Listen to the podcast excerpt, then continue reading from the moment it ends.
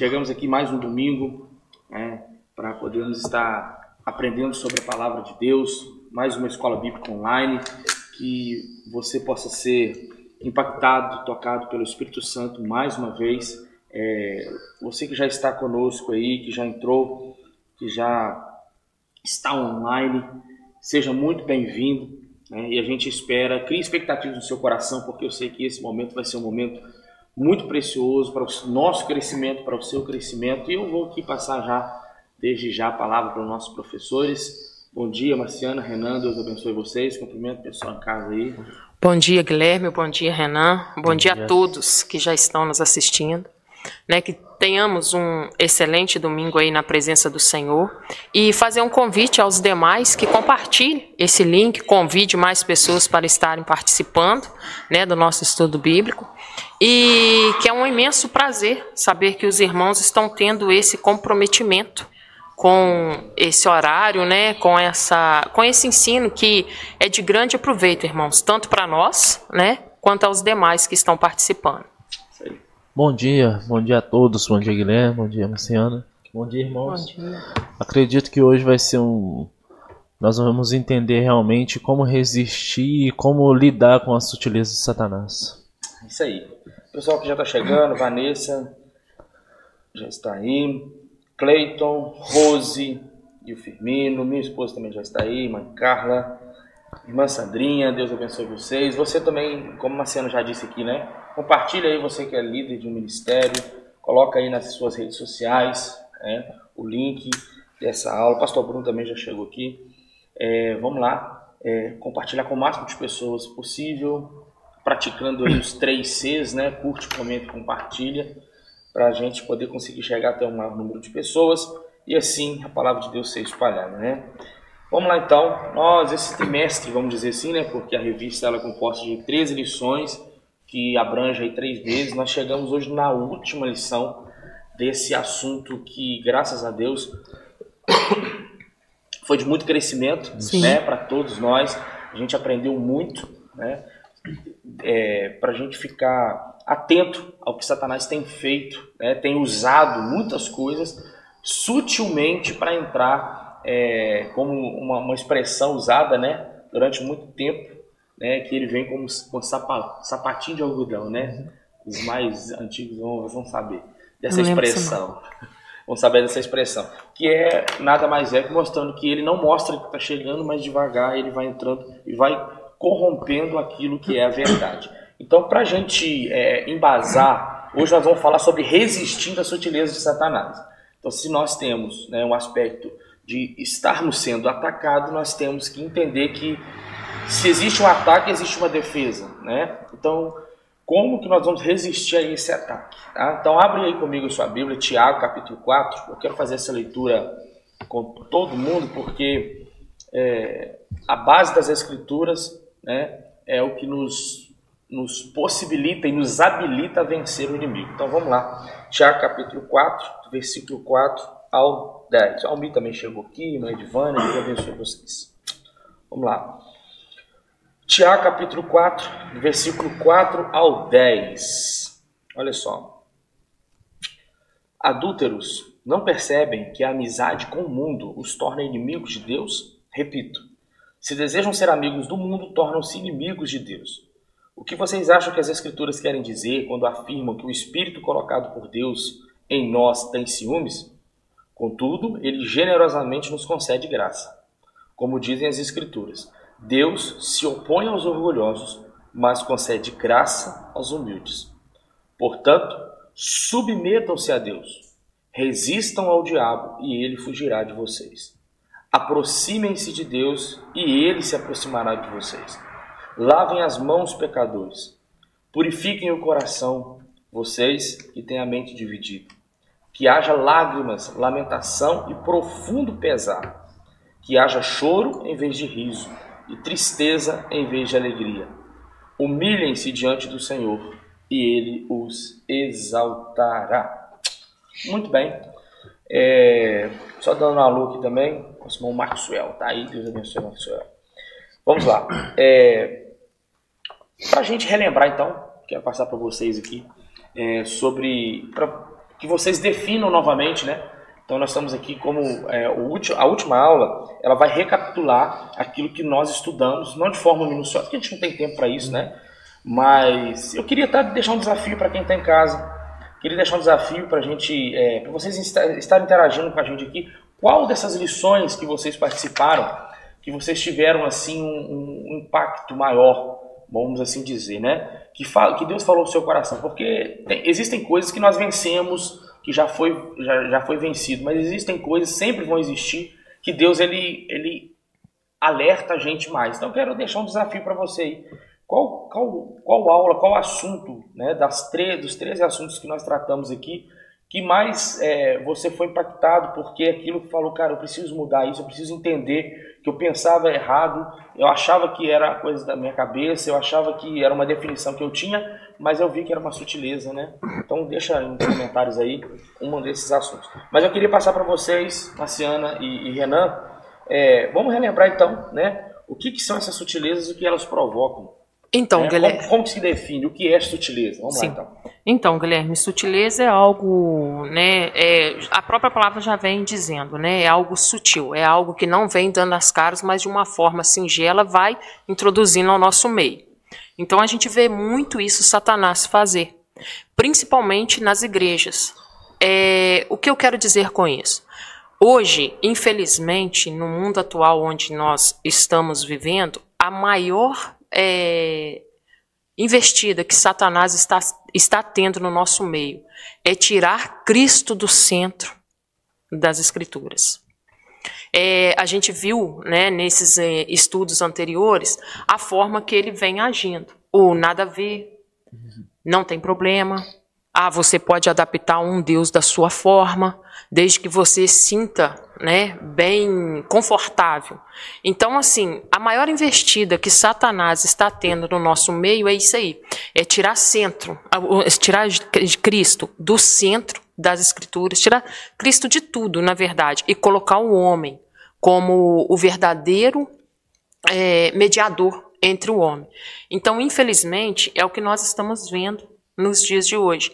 Por isso que há tantas igrejas cheias, mas pessoas vazias porque eu quero ir para uma igreja aonde não venha me confrontar a verdade, não venha me confrontar o pecado que eu estou vivendo. Mas eu quero ir em uma determinada igreja aonde vem falar aquilo que eu quero ouvir, não aquilo que eu preciso. Então é uma das formas mais perigosas que nós estamos vivendo nos dias de hoje. E Renato, o que você acredita que essa essa sutileza, né, é, que Satanás tenha usado, o que, que elas provocam dentro do meio, porque é, é, é, até a gente sabe que o ambiente de atuação de Satanás é dentro daqueles que, que professam a fé em Cristo. Aqueles que não, não, não servem a Deus, para ele é, é, como se, por exemplo, eles já são meus, de certa maneira. Né? Ainda não tiveram encontro com Jesus, já tiveram e já se afastaram. Então ele, ele vai atuar no meio daqueles que temem ao Senhor vamos assim dizer. Então, o que, que elas provocam, essas sutilezas? Né? Que são coisas, como a Ciano falou, são coisas pequenas que entram de forma, talvez, a, a, a maioria das vezes imperceptíveis, mas o que, que elas causam assim dentro do, do, do meio, do seio da igreja, vamos dizer assim? Ah, na verdade, a, quando se trata de sutileza, a, muitas das vezes, para corromper o ensino do Evangelho e, e o centro do Evangelho como Jesus, a, a sutileza, na maioria das vezes, o que ela causa a, de, na maioria do, do, do, dos irmãos é, uma, é um extremo é, esvaziamento.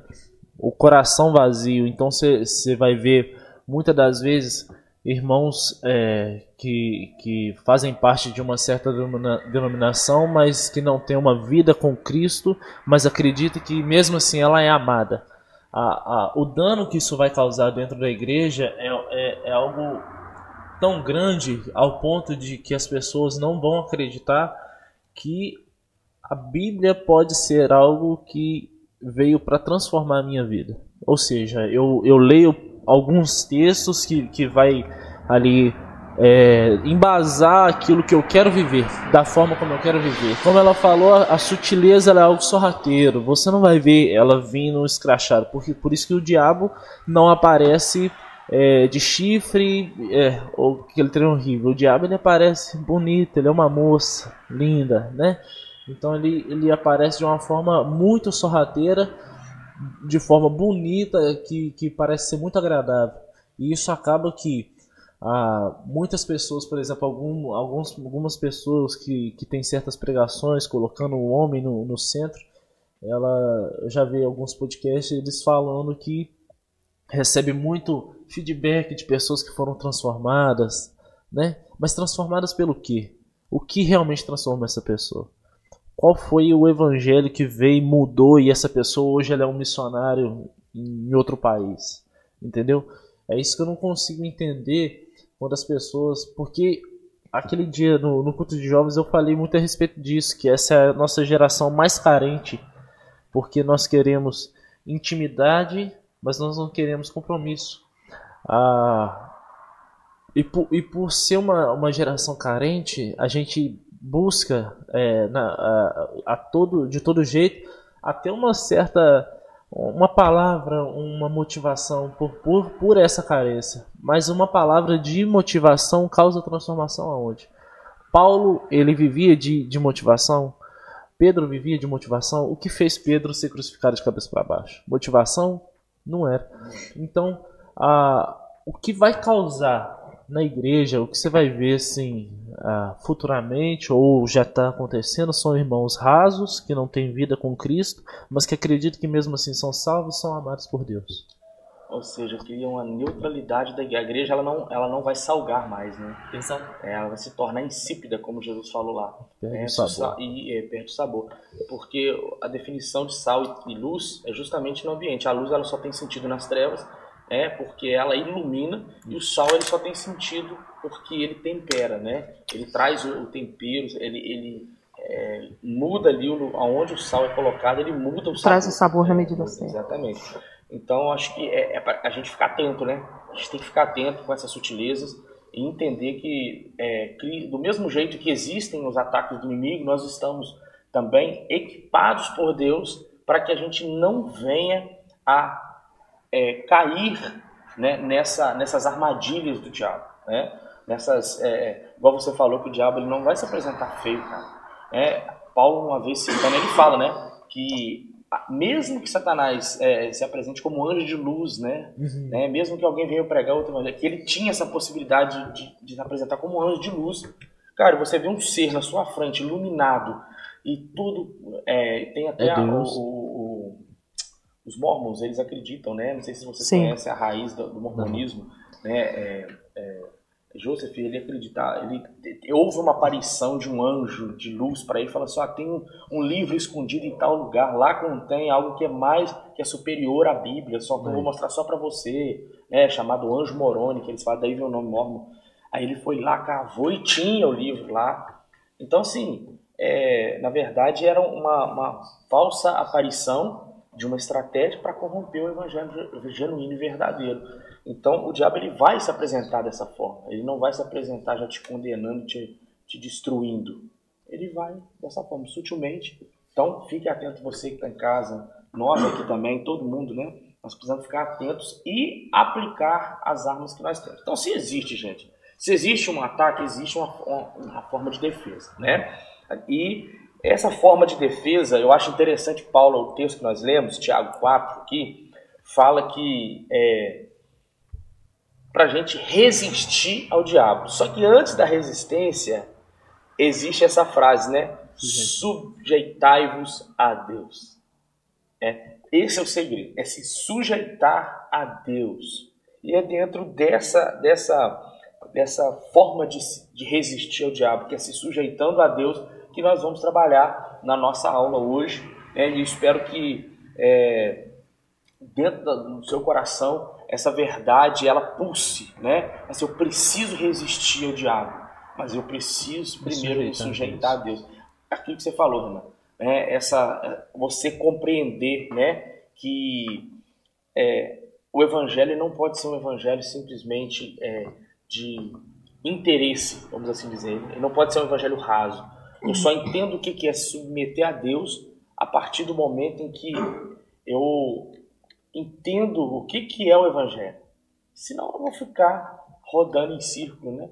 Nessa, nessa, né? nessa conduta de vida que só fala aquilo que eu, que eu quero ouvir, que só me faz sentir bem, que só muda o meu, a minha autoestima, Isso. né? Aquela coisa assim e tal. Então, vamos lá então para essas armas, né? Primeiro, uma vida comprometida, Marcelo, você citou, né? Uma vida comprometida, é, é, é, é, uma vida cristã comprometida é uma vida que onde você tira Cristo do centro. Então, qual que é a nossa primeira arma, né? Vamos assim dizer, um comprometimento com a vida centrada em Cristo. É, nós temos dois textos aqui que a gente não vai, é, é, não vamos lê-los agora, vou ler só o, o Atos 4.12. Nós temos 1 Coríntios 2.2, Atos 4.12 e Atos 8.5. Olha o que, que diz em 1 Coríntios 2.2, aí eu vou pedir você, Marciano, para poder é, falar sobre o que Paulo diz, né? para aquela igreja lá em Corinto, sobre ter essa vida centrada em Cristo. Olha só. 1 Coríntios 2, 2. Pois decidi que, enquanto estivesse com vocês, me esqueceria de tudo, exceto de Jesus Cristo, aquele que foi crucificado. Esse era a, a, a descrição da, do evangelho que Paulo pregava. Então, assim, Ana, primeiro ponto, temos que ter um comprometimento de ter uma vida centrada em Cristo. O que, dentro daquilo que Paulo falou no seu entendimento, o que, seria essa vida centrada em Cristo? Para nossos alunos que estão em casa aí. Antes, eu quero só ler aqui, senão a gente acaba passando do, do, do, do ponto, né? Aqui a, a, a Sandrinha falou assim: a verdade é que as pessoas perderam a sensibilidade do Espírito Santo a palavra que é pregada já não faz confronto a elas, por isso vivem em função de agradar a carne. Né? Corroboro com aquilo, e a gente vai até falar mais na frente né, sobre a questão do Espírito Santo. E a minha Maria Precisa também chegou aqui, Serginho, Deus abençoe vocês. Então, Marcelo, o que seria essa vida centrada em Cristo? Que Paulo está falando aqui, que ele, ele esquece de qualquer coisa, mas de todas as coisas. Mas eu não vou esquecer de aplicar para vocês o Evangelho, que Cristo é o centro e este crucificado. Então, entender primeiramente que não há nenhuma salvação se não for intermédio de Cristo. Ele é o único Salvador. E saber que não há nenhum outro nome embaixo dos céus que seja mais poderoso que o nosso Cristo. Né? Então, o, o, cristão ele tem que entender que a vida de submissão é comprometimento com as Escrituras.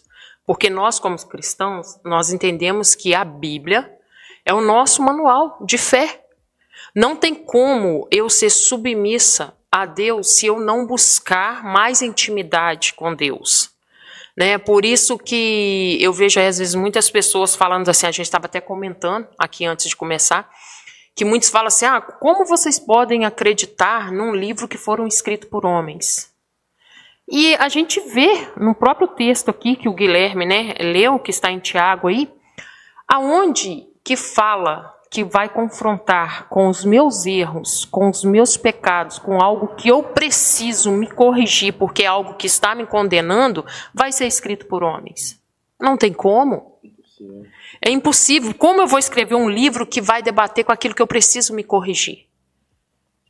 Então, assim, quando a gente entende que Cristo é o centro de tudo na nossa vida, a gente já começa a ter uma vida de submissão a Ele. Por quê? O Espírito Santo começa a incomodar algo que está errado na nossa vida. E buscar a Deus não significa que você vai ser perfeito o tempo todo. Vamos errar, nós somos pecadores. Não tem como eu bater no peito e falar assim: olha, agora eu conheço a Cristo, agora eu tenho Ele como meu Salvador e a partir de hoje eu já não peco mais. Isso aí é mentira mas é algo que vem moldando a gente para que nós venhamos a cada dia ser melhores. Aquele que bebia não bebe mais, aquele que se prostituía não vai prostituir mais, aquele que falava mentira não vai mentir mais. Então, assim, é algo que a gente tem que colocar é, no nosso meio. Para mim ter uma vida de submissão a Deus, eu preciso buscar as Escrituras, eu preciso orar mais, eu preciso ter mais intimidade com Deus. E quanto mais você busca a Deus, mais intimidade com Deus, mais Deus vem te é, apontando os seus pecados.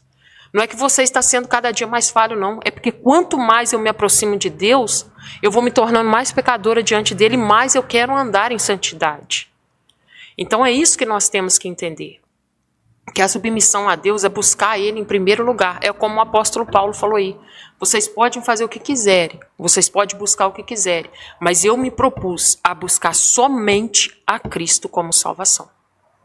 E Renan, e essa como então viver essa vida centrada em Cristo, cara? Ah, viver uma vida centrada em Cristo é entender que toda a escritura e tudo, tudo aponta para Ele. O Antigo Testamento, no Antigo Testamento ele está lá, na criação ele está lá. Ah, no momento onde o povo é, em Levíticos ele, eles tinham que apresentar o sacrifício e eles tinham que quando era sacrifício para remissão dos pecados tinha que ser um cordeiro perfeito, né? apontando para Cristo. Então entender que toda a escritura foi foi inspirada por ele e para ele, apontando para ele e por fim termina nele, né? Isso vai vir em Apocalipse quando ele aparece João. Então, a uma vida centrada em Cristo é ter, é ter os olhos firmes nele. É, por isso que, que é, é complicado para algumas pessoas, às vezes, congregar, sendo que é um é lugar de pessoas falhas. Mas nós não mantemos os olhos é, em outra pessoa ou no pastor.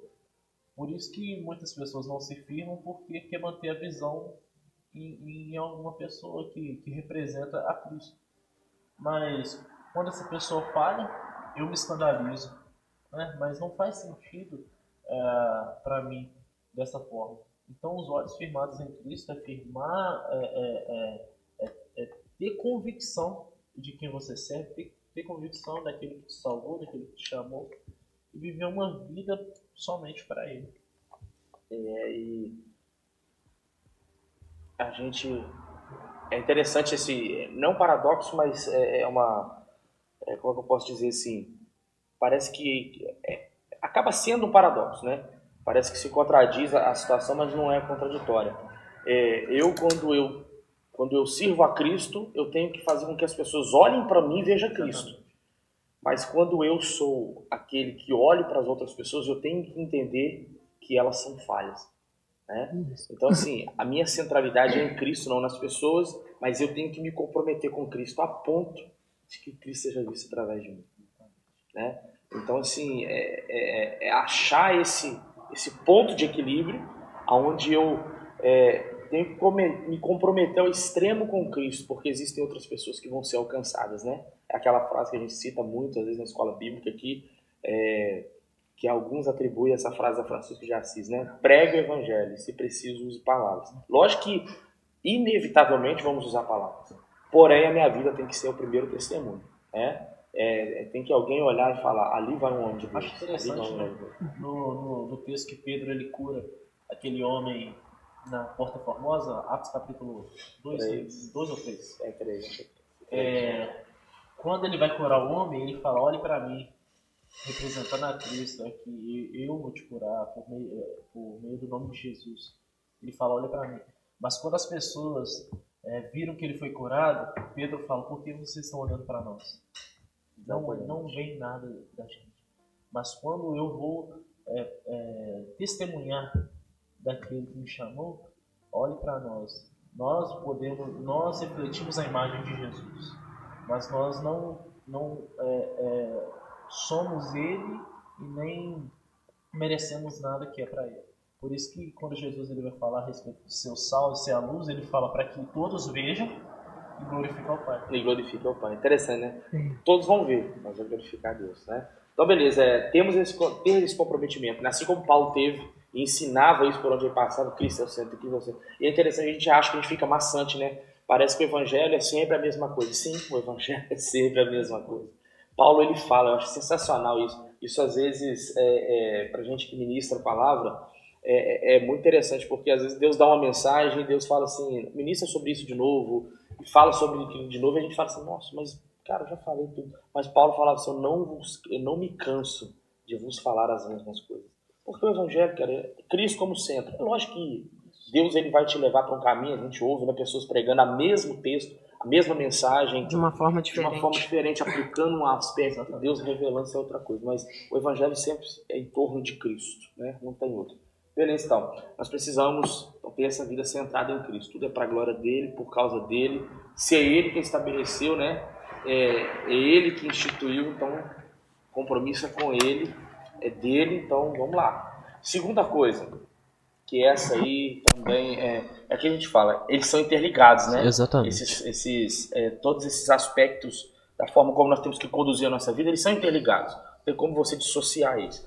Foi até citado dentro do que vocês falaram, né? Uhum. Segundo, segunda forma de nós vencermos, né? De nós é, submetermos-nos a Deus, né? Vamos falar da resistência, mas antes, como nos submeter a Deus? Comprometimento com as Escrituras, né? Comprometimento com as Escrituras. Mateus 4,4, né, a gente tem um texto que fala sobre isso, mas eu usei aqui, eu coloquei aqui é, é 2 Timóteo 3,16. Tem o texto também de Salmo 119, versículo 105, que é lâmpada para os meus pés e a tua uhum. palavra e luz para o meu caminho, né? Agora, em 2 Timóteo aqui, ó, 2 Timóteo 3,16, que é também um texto áureo, né, sobre as escrituras, que foi a declaração de Paulo ali, né, a Timóteo, que estava quase no finalzinho da sua vida, ele já entendia que estava na hora de, dele partir, né, que ele seria morto por causa do Evangelho, e ele manda essa aqui para Timóteo, né? Toda a escritura é inspirada por Deus e útil para nos ensinar o que é verdadeiro e para nos fazer perceber o que não está em ordem. Olha isso aqui, gente. Eu amo, eu gosto muito dessa versão NVT para perceber o que não está em ordem em nossa vida. Ela nos corrige quando erramos e nos ensina a fazer o que é certo. Vou ler o 17 também. Deus a usa para preparar e capacitar seu povo para a boa obra. Para toda boa obra. Então, olha, cara, Renan, fala aí. Comprometimento com as escrituras, cara. Ah. Como desenvolver uma vida Vamos lá então. Se nós temos que ser comprometidos com as escrituras, a gente tem que conhecê-la. Correto? Uhum. Correto, Marciano? Correto. Tem que conhecer a Bíblia. Sim. Né? E para conhecer a Bíblia, eu tenho que fazer o quê? Ler. Ler a Bíblia. Né? Parece difícil, né? Ah, mas é simples. Temos que ler a Bíblia, mas não é fácil de praticar. Então, como é que a gente faz aí, Renan? Acho interessante falando disso. Eu, eu tô lembrando de um tempo atrás, quando eu e meus colegas faziam é, uma reunião de oração a gente ficava uma hora em oração. Aí tinha um momento que a gente se calava para ouvir Deus, mas a gente ficava calado. Então não tinha uma Bíblia aberta, não tinha alguém pregando. Então como eu vou, vou ouvir Deus? Como Deus quer falar comigo? Muitas das vezes a gente quer ouvir Deus de forma audível. Então a gente não quer ter o trabalho de abrir a Bíblia. Então a, o comprometimento com a Bíblia realmente é você é você ter é, esse desejo de aprender mais e não somente ler, é estudar e entender a, a, tudo a respeito da, da parte das escrituras. Porque uma pessoa ela, ela só pode viver para Cristo, como o texto diz, é se ele for instruído por meio dele. E para ser instruído por Cristo é por meio da palavra. Então, é necessário é, ter vida de oração, ter vida de leitura da, da, da palavra, para se comprometer entendendo que toda a Bíblia ela, ela, ela foi inspirada por Deus. É, mesmo que ela foi escrita por homens falhos, mas como ela falou, um homem não seria capaz de escrever um livro que me condena. Realmente, ninguém faria isso. Você vai, você pode ler todos os livros, você vai, você não vai ver ninguém se condenando ou falando do, do seu pecado ou falando das suas vontades, né? Não existe. Então, entender que a, que a Bíblia ela, ela, ela foi totalmente inspirada por Deus para me instruir a viver uma vida como Ele quer que eu viva. É, é, é para formar o meu caráter é, de acordo com o caráter de Jesus. Então, Marcelo, seria isso. Ah, eu queria que você falasse sobre esse, esse, esse, esse pedaço aqui do texto que nós lemos. Ó. Ela nos. É, parte B aqui, ó. Vou ler todo o versículo. Toda a tá, escritura tá, então, é inspirada por Deus e útil para nos ensinar o que é verdadeiro e para nos fazer perceber o que não está em ordem na nossa vida. Então, o que, que define o que é certo e o que é errado, o que a gente tem ou não que fazer? A palavra de Deus. Ela que tem que ser.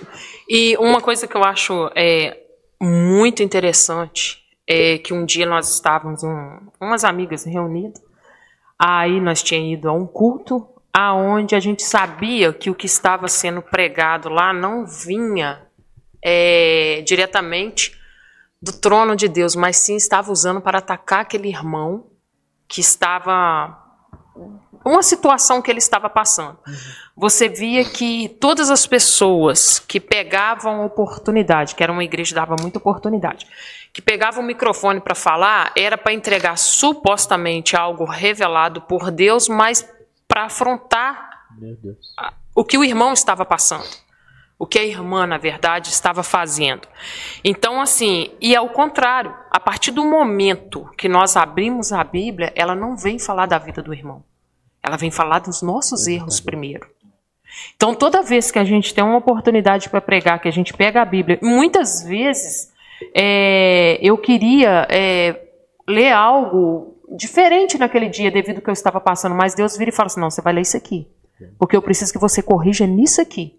Então, aqui você mesmo vê que o apóstolo Paulo fala que é algo para corrigir a minha vida, não a vida do meu irmão. Sabe? A partir do momento. A gente vê isso quando, quando Adão se esconde de, de Deus no paraíso. Ele vem com uma justificativa. Ai, Senhor, porque eu estou nu. O Adão já sabia que estava nu. Mas ali ele teve a consciência de que eu errei nisso aqui. Eu deixei que isso aqui me dominasse. Foi uma sutileza de Satanás. Quando ele vem e fala assim: ó, oh, não tem nada a ver. Você pode comer disso aqui. Você pode usufruir disso aqui. Por que não? Sabe, ali ele foi deixado ser usado pela sutileza de Satanás ao tal ponto dele ver que ele tinha errado contra Deus. Porque ele já sabia que ele estava nu. Ele já sabia como funcionava, né, entre aspas, o paraíso. Então, assim, a Bíblia, é, Cristo nunca vai é, virar as costas ou esconder a sua face porque nós pecamos. Pelo contrário, quando a gente peca e se achega até Cristo, Ele está ali. Como Ele não é o nosso Pai, a gente muitas vezes corrige os nossos filhos por amor. É, e a Bíblia fala que se não há correção, não, não existe há, paternidade não, amorosa. Não né? tem. É, a, Bíblia, a Bíblia compara é, um pai que não corrige o filho, ele não tem ele como filho, mas como um bastardo. Sim. Porque quem ama, corrige. Tá? Sim, então assim, eu, o que eu tenho que entender é isso aí. Muitas vezes é, eu vim em culto aqui que eu queria que Deus falasse algo e Deus né, usou a boca de, de, de pastores aqui, de irmãos aqui para pregar, algo que eu precisava, mas não foi da forma que eu queria.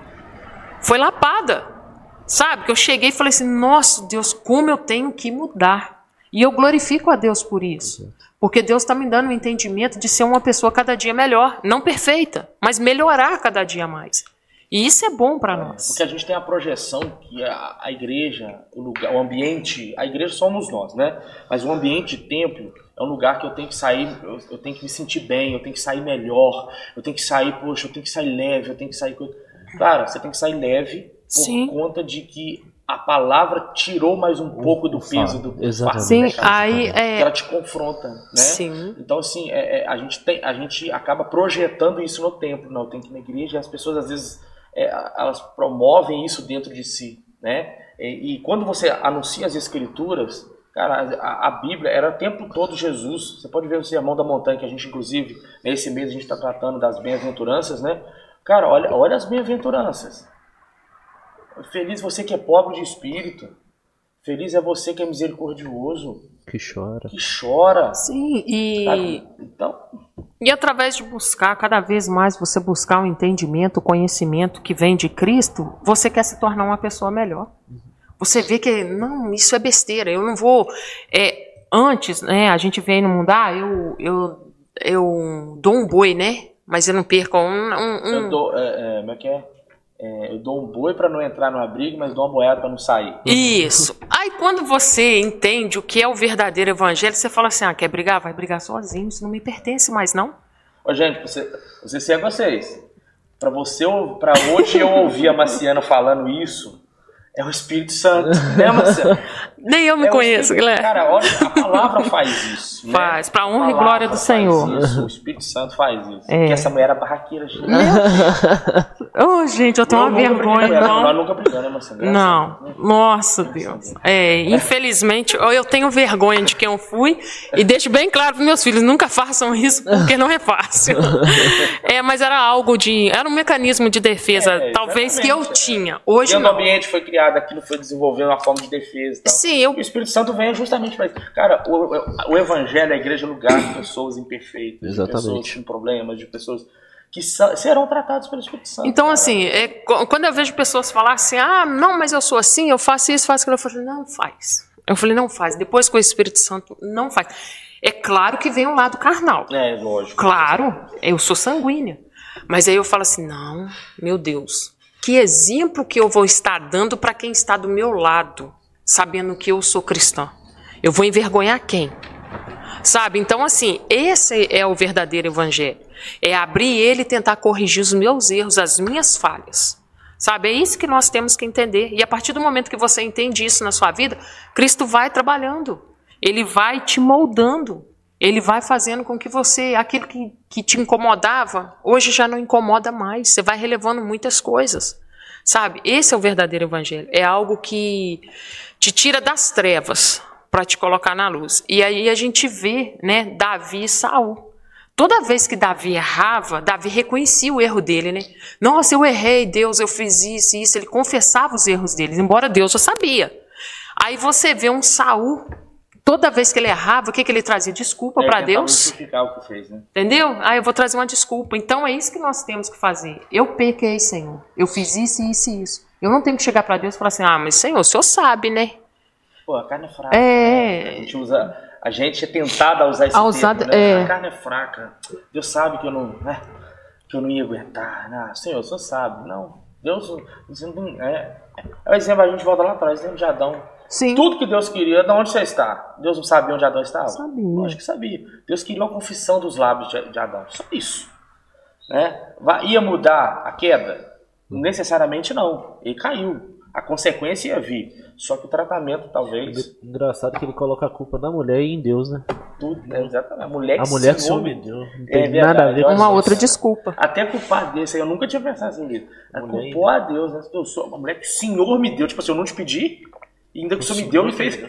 Rapaz, é doideira, né? Pensou? Erra e a culpa, põe a culpa Exatamente. Deus. Loucura. Você falar algo? Você estava se preparando um texto? Não, não, não, não. Mas então vamos lá, vamos partir. Nós temos aí só 15 minutinhos. Vamos lá. É... Desaguando então, centralidade em Cristo, que é onde a gente acha Cristo no centro, nas Escrituras, uhum. e as Escrituras nos leva a ter uma vida comprometida, é, cheia do Espírito Santo. Uhum. Uma vida, outra, a terceira arma, vamos dizer assim, a terceira comportamento nosso para se submeter a Deus é ter uma vida cheia do Espírito Santo. Como é que você poderia definir isso, oh, oh, Renan? A gente vai ler que o texto de Atos 1,8, né? É, quando Jesus dá instrução aos discípulos: fiquem em Jerusalém uhum. até que do alto vocês sejam revestidos de poder. E ser-me-eis testemunhas. Jerusalém, Judéia, Samaria, até os confins da terra. Uhum. Então Jesus fala assim: olha, eu vou encher vocês do Espírito Santo. Vocês reúnam-se num lugar, fiquem aqui em Jerusalém, porque ainda não é hora de sair. Né? Vocês vão ser cheios do Espírito Santo e vocês serão minhas testemunhas. Então, defina aí, cara, na, na sua, na sua concepção, ô, ô, Renan, ter uma vida cheia do Espírito Santo. Né? É lógico que não vamos entrar aqui no termo batismo com Espírito Santo, uhum. falando outras vezes, porque a gente acaba indo para uma outra vertente né, de, sobre é, essa questão. Mas ter uma vida cheia do Espírito Santo, sendo comprometido com ter uma vida cheia do Espírito Santo, como é que você poderia basicamente a, cai no, no, no, ensino no ensino de Jesus que comprometer ter uma vida com o Espírito Santo quando Jesus ele vai falar a respeito de oração, né? É, tem uma parábola que ele conta, agora eu não vou lembrar a, a, referência, mas tem uma parábola que Jesus conta, ele fala a respeito de um, de um, de um juiz que não era temente a Deus e de uma mulher que queria que ele fizesse justiça a ela, né? Então, ela, essa mulher ela sempre insistia com ele, faça justiça contra o meu adversário. E esse juiz, só por, por, por ela insistir, só por ela insistir demais, ele faz a vontade dela. Jesus conta essa parábola. Não sei certinho como. como é a parábola tá. do, do juiz Nico. Né? Uhum. E quando Jesus e, e, quando ele conta essa parábola, ele está falando a respeito de oração. Ah, e, e, eu acredito que a oração, tá, o que essa parábola está mostrando é que a respeito de, de, se você orar, não pode ser simplesmente uma oração é, é, curta ou rápida, porque quando ele está tentando ensinar a oração através dessa parábola, ele fala de uma mulher que insistiu. E aquele senhor, aquele juiz, só fez a vontade dela por ela ter insistido. Então, a oração, ela, ela para ser cheio do Espírito Santo, não é simplesmente enche-me. Porque eu acredito que a, a vida em ser cheio do Espírito Santo tem que ter uma dedicação muito. É, tem que ter um desejo muito grande e uma vontade de ser cheio.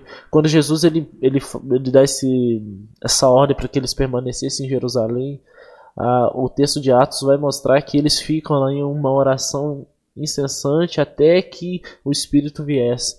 Porque muita gente hoje disse que se, diz que se você pedir, Deus vai dar, mas não, não nos mostra que o ser cheio do Espírito Santo não é uma coisa tão simples. Né? Então, para que seja cheio, ter uma vida de comprometimento com o Espírito Santo e ser cheio do Espírito Santo, tem que sempre ter esse desejo de, de, de, de ter a presença de Deus, de sentir a presença de Deus, de fluir nos dons que o Espírito concede, entendeu? Então eu acho que o ser cheio do Espírito Santo é, é, é sempre é, estar onde ele está, é habitar um lugar onde Deus quer agir, entendeu? Bem, Pastor Bruno comentou aqui, ó, a palavra testemunha está relacionada a martírio. Martírio, exatamente. Ser cheio do Espírito Santo para ser testemunha está preparado para morrer para tudo. Exatamente. É amor a Cristo. E aí? É, então, Marciana, é, dentro dessa, dessa perspectiva, né? É, tem como alguém conseguir estar submisso à vontade de Deus a ponto de morrer por Cristo sem ser cheio do Espírito Santo? Não, não tem. Não tem como. E como assim, igual o Renan pontuou aqui, né? É, ser cheio do Espírito Santo é uma vida constante, é um, é um desenvolvimento de um relacionamento é, diário, cotidiano. É, então, para você, sim, o que muda na pessoa quando ela é cheia do Espírito Santo? Quando ela tem uma vida que é comprometida é, em ser cheia do Espírito Santo, o que, que necessariamente as pessoas elas, elas vão usufruir de certa maneira? Porque querendo ou não, né, a partir do momento que eu me relaciono com alguém é, que é cheia do Espírito Santo, algo em mim também que me relaciona com alguém assim, ela tem um impacto sobre a minha vida. É, a gente percebe, é perceptível, né?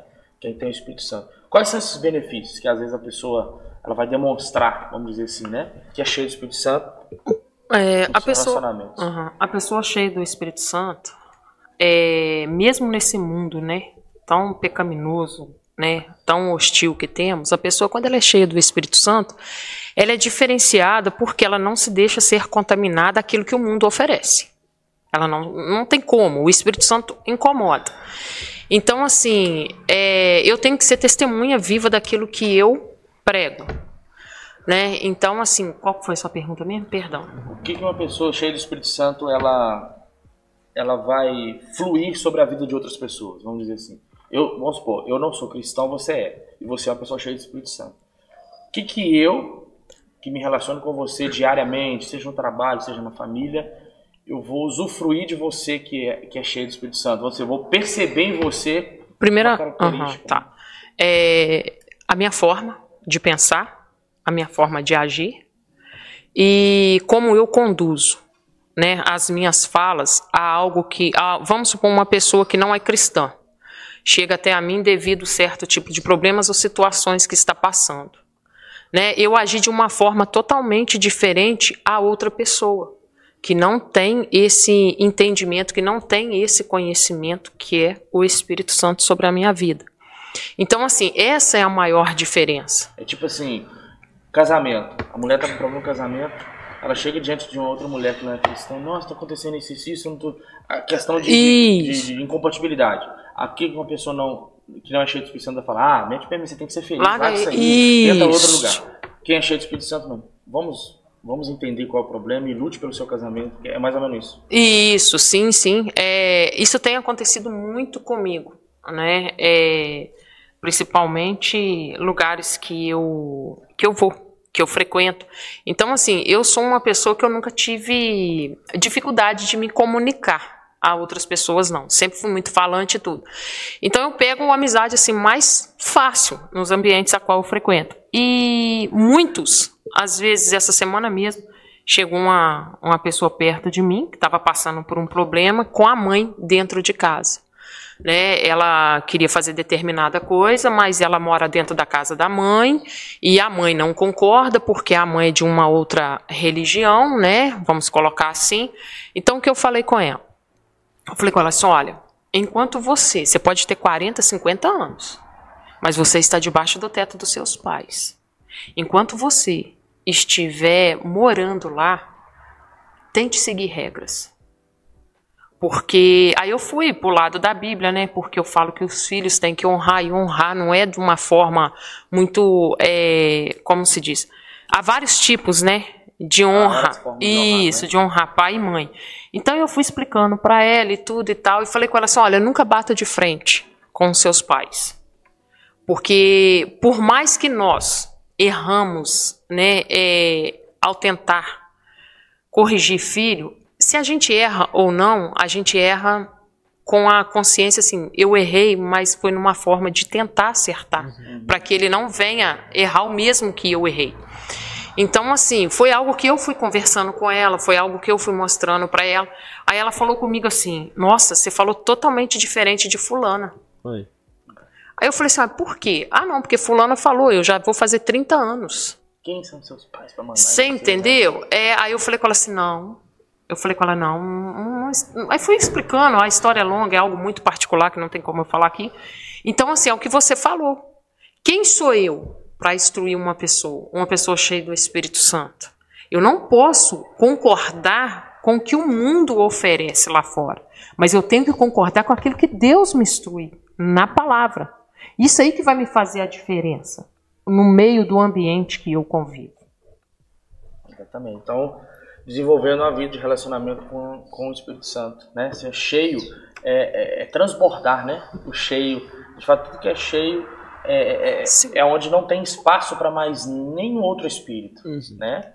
É, Aplica-se muito a lei da física, né? Dois corpos não podem ocupar Sim, o mesmo espaço e... ao mesmo tempo uma vida cheia de Espírito Santo não tem lugar para o maligno, né? E é engraçado que Deus coloca algo que você já passou para servir de testemunha a outra sem pessoa. Dúvida, sem dúvida. Gente, a nossa maior dificuldade vai ser o nosso maior testemunho. Sim. E vai ser o que Deus vai usar para curar outras pessoas que passam a mesma coisa. Sim. Não adianta. A gente acha que. E tem uma situação também que a gente às vezes quer.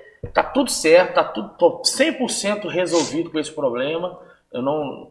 Aí eu vou ajudar alguém. Nunca é assim sempre você está no processo, né? A gente, se a gente for esperar estar 100% pronto para auxiliar alguém, a gente nunca vai ser bênção para ajudar alguém a sair de uma situação, né? Então a gente tem que entender essa, essa dinâmica. Sim, e quando ela chegou até a mim e falou isso, eu lembrei perfeitamente de algo que eu vivia anos atrás com meu menino, com meu mais velho. Foi praticamente a mesma coisa ela, ela, ela se sentia assim no direito de dormir com o namorado dentro da casa dos pais, aonde os pais não aceitavam. Uhum. Aí eu fui conversando com ela, eu falei com ela assim, olha, é, o meu filho, ela até achou engraçado eu ter contado isso aí para ela, porque na, na, no pensamento das pessoas lá fora, eles acham assim, ó, fulano é crente, a família é perfeita, e não é. Não é. Não existe família perfeita. Não. Sabe? Existe família onde prevalece o amor, que é Cristo. Mas vai ter as adversidades, vai ter o fio desencapado. Isso aí é normal. Então, quando o meu menino mais velho começou a namorar é, essa menina, a primeira coisa que eu falei com ele, porque lá foi muito, muito abrangente, muito liberal, né? A mãe dela não viu nada de errado, deixar os dois dormirem juntos ter uma vida de mais intimidade. A mãe não achou errado. Só que foi a primeira coisa que eu falei com ele. Falou: olha, dentro da minha casa não. Enquanto vocês não casarem, dentro da minha casa eu não aceito você, como não aceito Gustavo, como não aceito Maria Eduarda, porque não é pelo que os outros vão falar, não. Mas é aquilo que Deus vai me cobrar no dia de amanhã. Eu não posso ser conivente com isso. Então foi algo que eu expliquei isso aí para ela. Sabe, foi algo que eu falei com ela, aí fui falando mais coisas com ela e tudo. Então, assim, eu falei assim: é, Senhor, é, o Senhor permitiu eu passar isso lá no passado para hoje ter uma estrutura para poder falar com ela. Sabe? Então, assim, um, aí ela até falou comigo, ela falou, olha, eu achei que vocês não passariam por isso. Eu falei, minha filha, a gente passa por tanta coisa. É. Eu falei, olha, Deus prova a gente de tanta forma que você fala assim, eu tenho que ser muito cristã para aprender a lidar com isso aqui. Então, assim, é algo que Deus capacita, vai colocando na nossa, na nossa vida. É, ser cheio do Espírito Santo é, é, lidar com os mesmos problemas que todas as pessoas lidam, mas de forma diferente. De forma né? diferente. E ao aconselhar, fala assim, cara, não é isso que a Bíblia fala, né? Não é isso, é uma vida cheia de Espírito Santo. E para a gente encerrar, nós temos alguns minutinhos ali só para concluir. A quarta prática, né? Quarto comprometimento que a gente tem com a igreja local. Né? É, então você vem, é, entende que Cristo é o centro e as escrituras elas mostram isso. Uhum. E ela, a, a, a, o próprio relacionamento com Cristo, quando você analisa as escrituras, entende que Cristo é o centro e que você precisa ser uma pessoa cheia do Espírito Santo, ele te leva a congregar, né? Porque o ambiente de congregar, de congregar, nós falamos muito isso aqui, né? Na aula nós aprendemos muito, né? Nessa aula sobre é, a, a sutileza dos desigrejados, né? Uhum. Essa cultura que cresceu muito pós-pandemia, é, onde a gente aquilo vai muito aquilo que você falou lá no começo, né? As pessoas estão tão centradas naquilo que elas precisam, né? Que que, que acontece? o ego ele começa a ser exaltado, enaltecido e ele precisa ser suprido. Uhum. E ele vai me pedir o quê? Cara, quem em sã consciência quer conviver com o diferente? Vamos assim dizer. Quer ser confrontado. Quer ser. Porque congregar necessariamente quer dizer você ser é, é, moldado por alguém que é diferente de você. Sim. É natural. Né? O ser humano, né? Outro dia eu vi uma frase que eu achei interessante.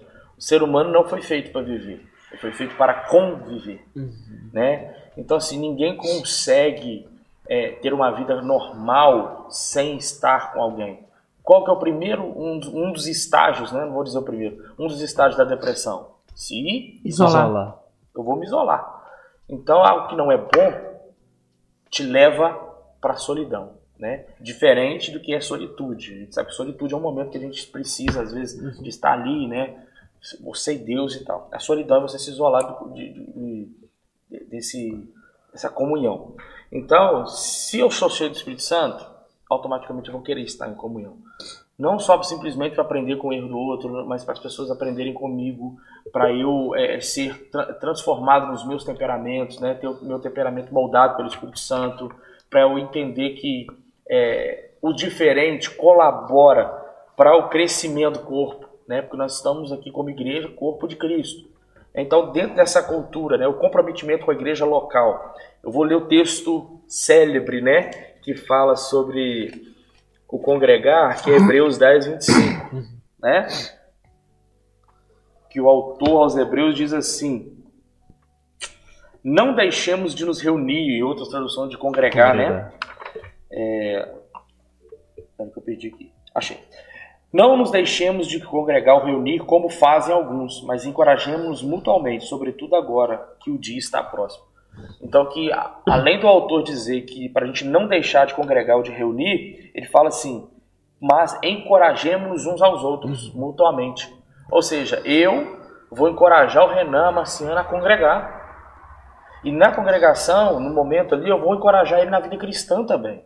Né? É quando tem uma dificuldade, assim, eu ter a maturidade de entender a necessidade, o problema, a dificuldade, o pecado e, e coisas mais, e sentar e vamos orar juntos, vamos vencer isso juntos, né? Vamos enxergar juntos no céu. Antes da gente sair para ganhar o de fora, nós temos que entender que é, é esse esse congregar, né, é necessário. Então, oh, Renan, o que, que você, a sua opinião sobre isso, cara? De, dessa, desse benefício, né? Dessa, desse é, desafio também que é congregar, uhum. estar ligado, comprometido com a igreja local.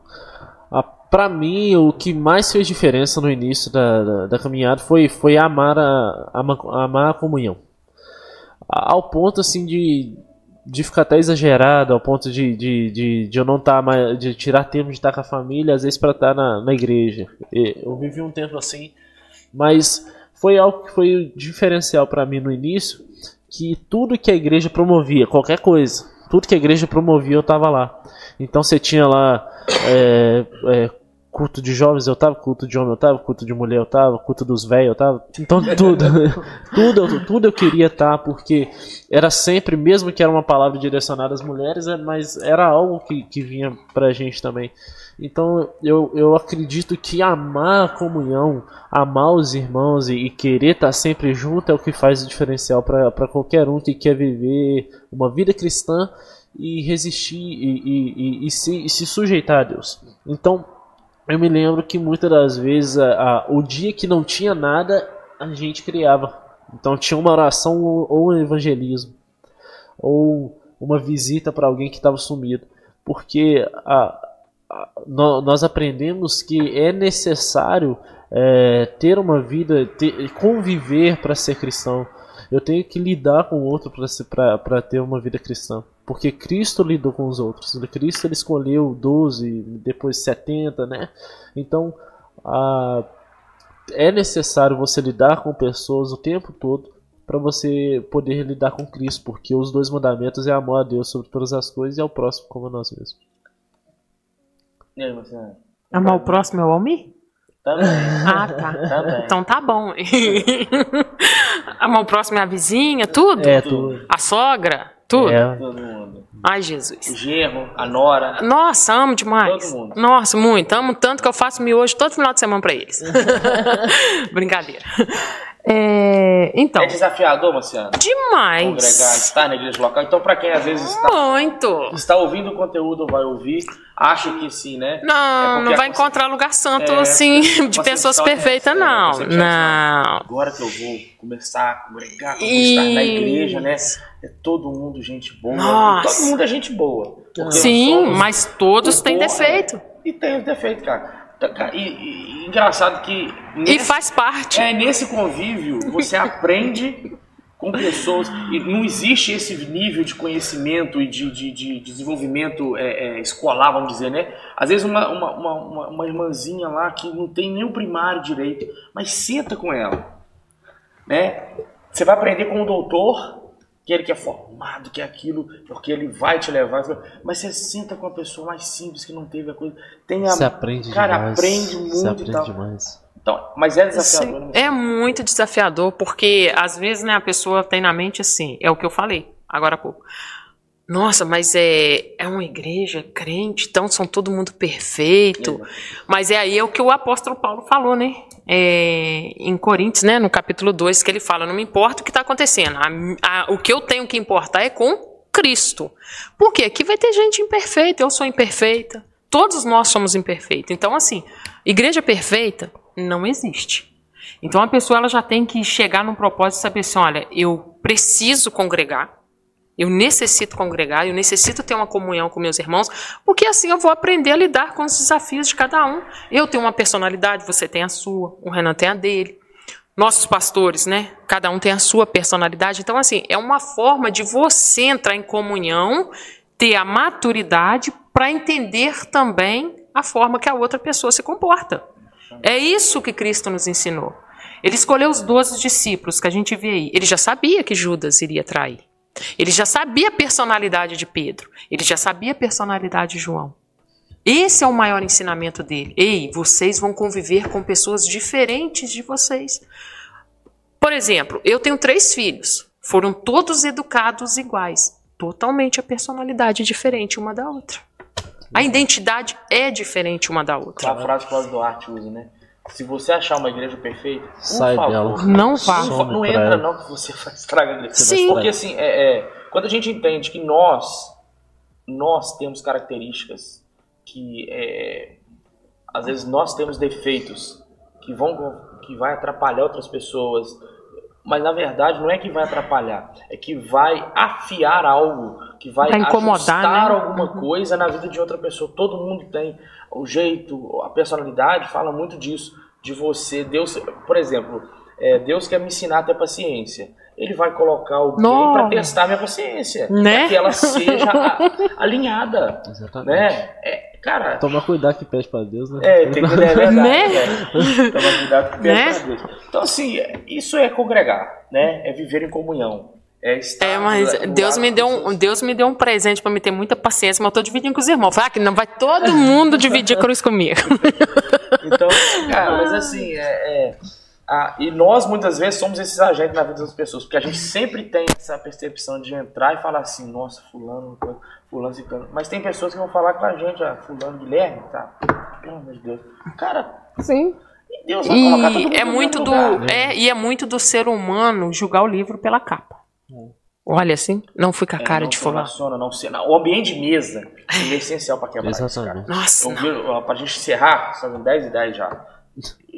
60 minutos de aula acabou, tá? Vamos encerrar agora. Mas eu acho o Douglas, ele falou uma coisa muito interessante. Ele tem o podcast todo, toda semana, né? Toda segunda-feira ele lança um podcast novo. Ele estava falando que esse ambiente de mesa ali, ele trouxe pessoas de diversas, pessoas que pensam totalmente diferente dele, pessoas que, que ele concorda, que ele não concorda e tudo. Mas ele falou assim: quando você senta para conversar com alguém que está fazendo algo da forma diferente que você faz, você entende, você começa a conhecer o coração da pessoa.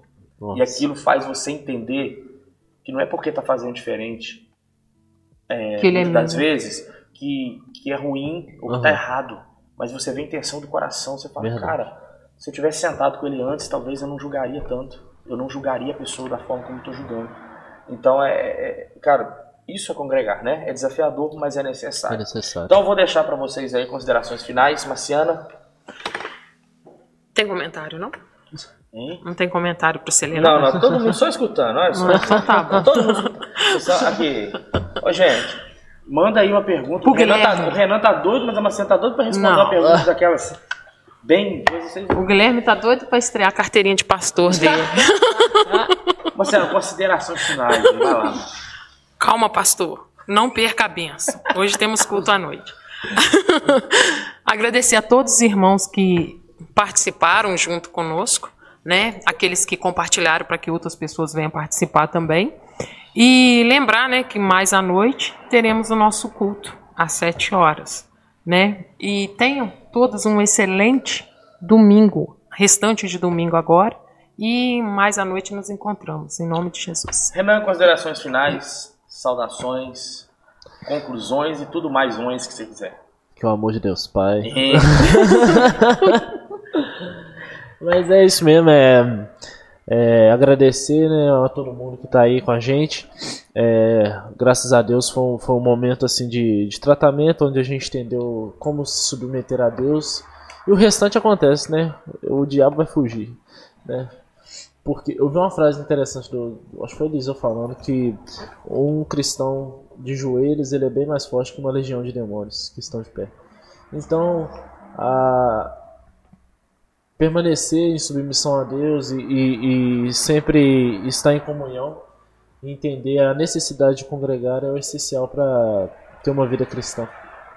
Amém. Amém. Pastor Bruno só está lembrando aqui, ó. Hoje terminamos esse assunto, né? Foi muito produtivo, produtivo. Deus abençoe. Apocalipse está chegando em agosto, vai pegar fogo. Só para lembrar aqui, hoje nós encerramos. Você vai vir de né? terra? Vou e gravado. Ah, isso é, aí. Presta revista aí. Presta revista aí. Hoje nós encerramos, ó, rapidinho, só para vocês verem aqui, né? A revista Os Ataques contra a Igreja de Cristo. Nós finalizamos ela e, graças a Deus, como o pastor Bruno falou, que foi muito produtivo. E você que participou com a gente, se você quiser, volte lá nas aulas. As aulas ficam salvas aí no nosso canal no YouTube, no Spotify também. Acesse o nosso. Nossa. É, como é que fala, gente? Ah, esqueci o nome. Acesse no Spotify Quadrangular Casa e tá todos os episódios lá salvos, né? E no carro escutando, é bem legal. E Semana que vem nós não teremos aula porque estaremos em preparação para a nova revista, como o pastor Bruno disse aqui, nós vamos falar sobre Apocalipse. É um livro que causa muita intriga uhum. é, entre algumas pessoas que acham que Deus não é isso, Deus não é aquilo, mas é um livro de esperança, não um livro de terror. Exatamente. Guarda isso no seu coração. Então se prepare, porque em agosto vem com tudo aí, o bicho vai pegar e Jesus vai ser glorificado. Então se prepare, domingo que vem não temos aula, na próxima no primeiro sábado, primeiro domingo de agosto, vem aí Apocalipse.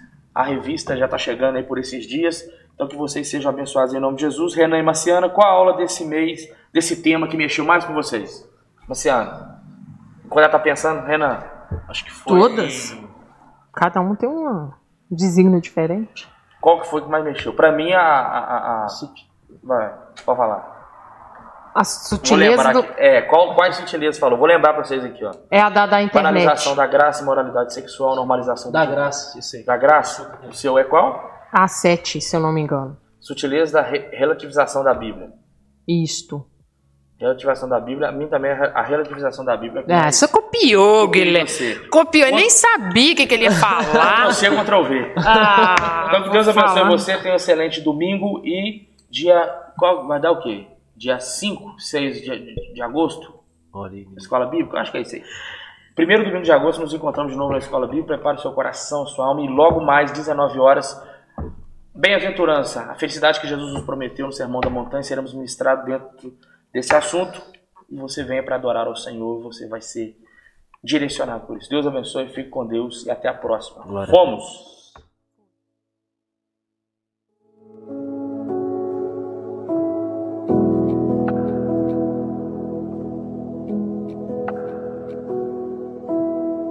Chegamos aqui mais um domingo né, para podermos estar aprendendo sobre a palavra de Deus, mais uma escola bíblica online, que você possa ser impactado, tocado pelo Espírito Santo mais uma vez.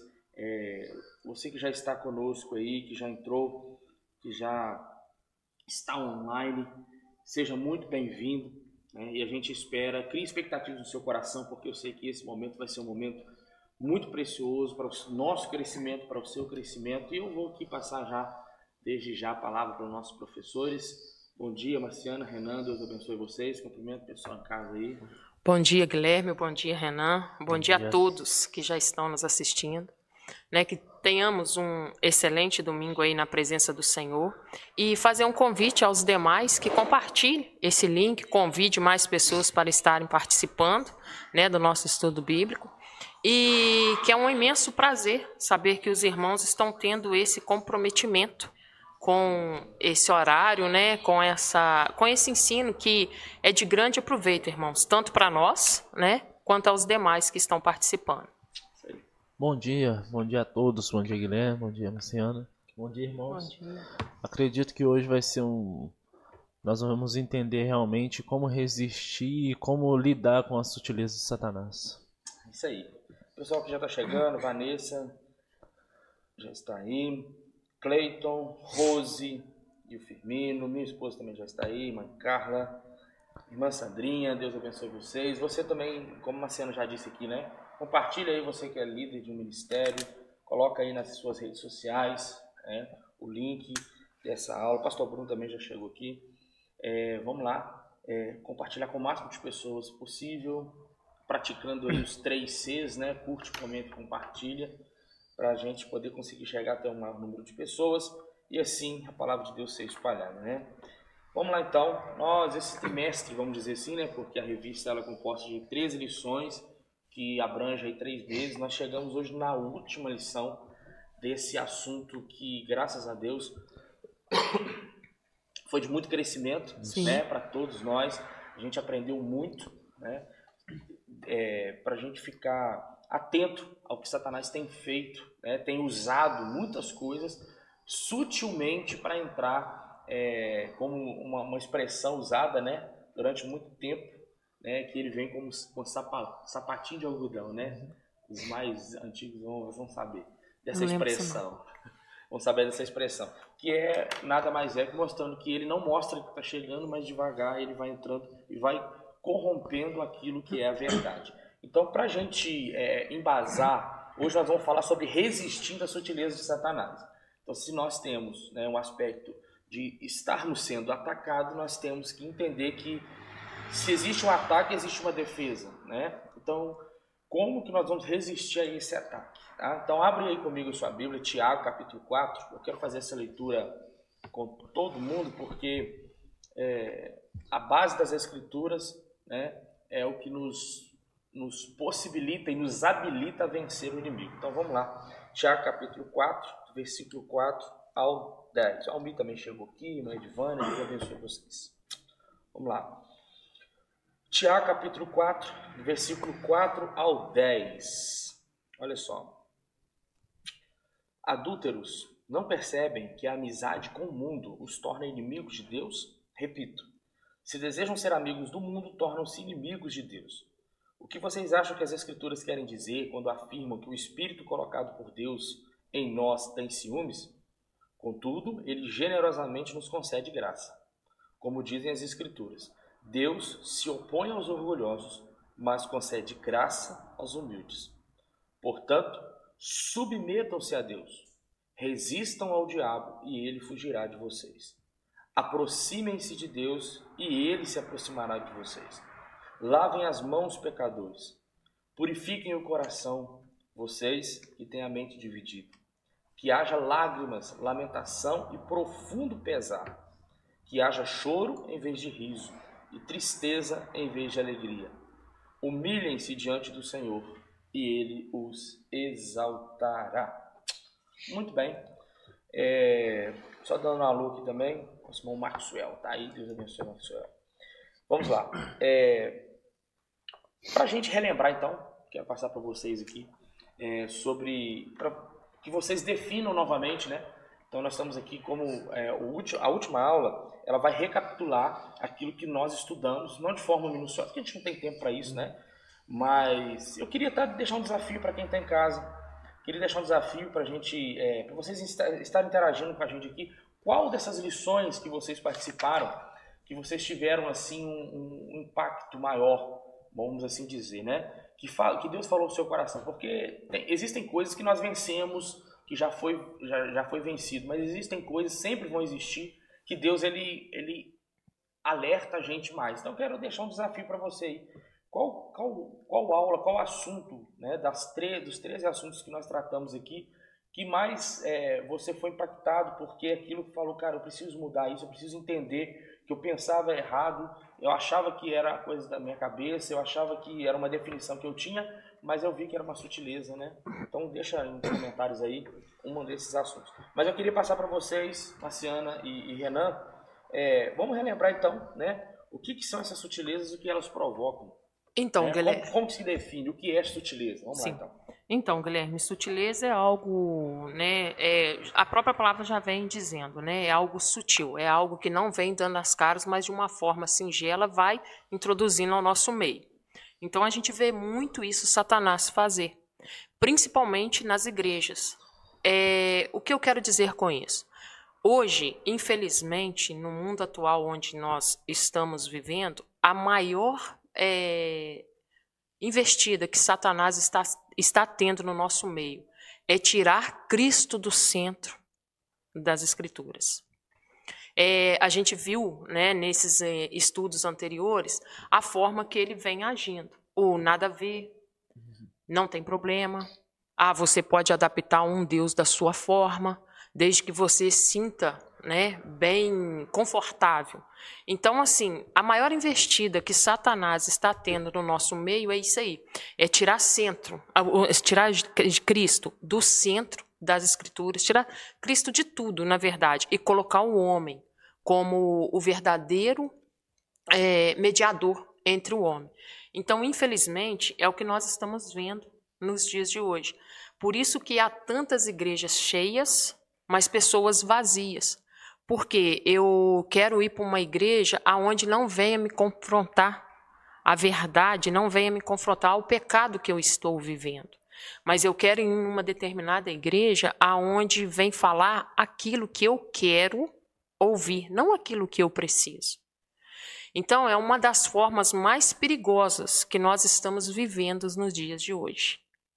E, Renato, o que você acredita que essa, essa sutileza, né? É, que Satanás tem usado, o que, que elas provocam dentro do meio, porque é, é, é, até, a gente sabe que o ambiente de atuação de Satanás é dentro daqueles que, que professam a fé em Cristo. Aqueles que não, não, não recebem a Deus, para ele é, é, como se, por exemplo, eles já são meus, de certa maneira. Né? Ainda não tiveram encontro com Jesus, já tiveram e já se afastaram.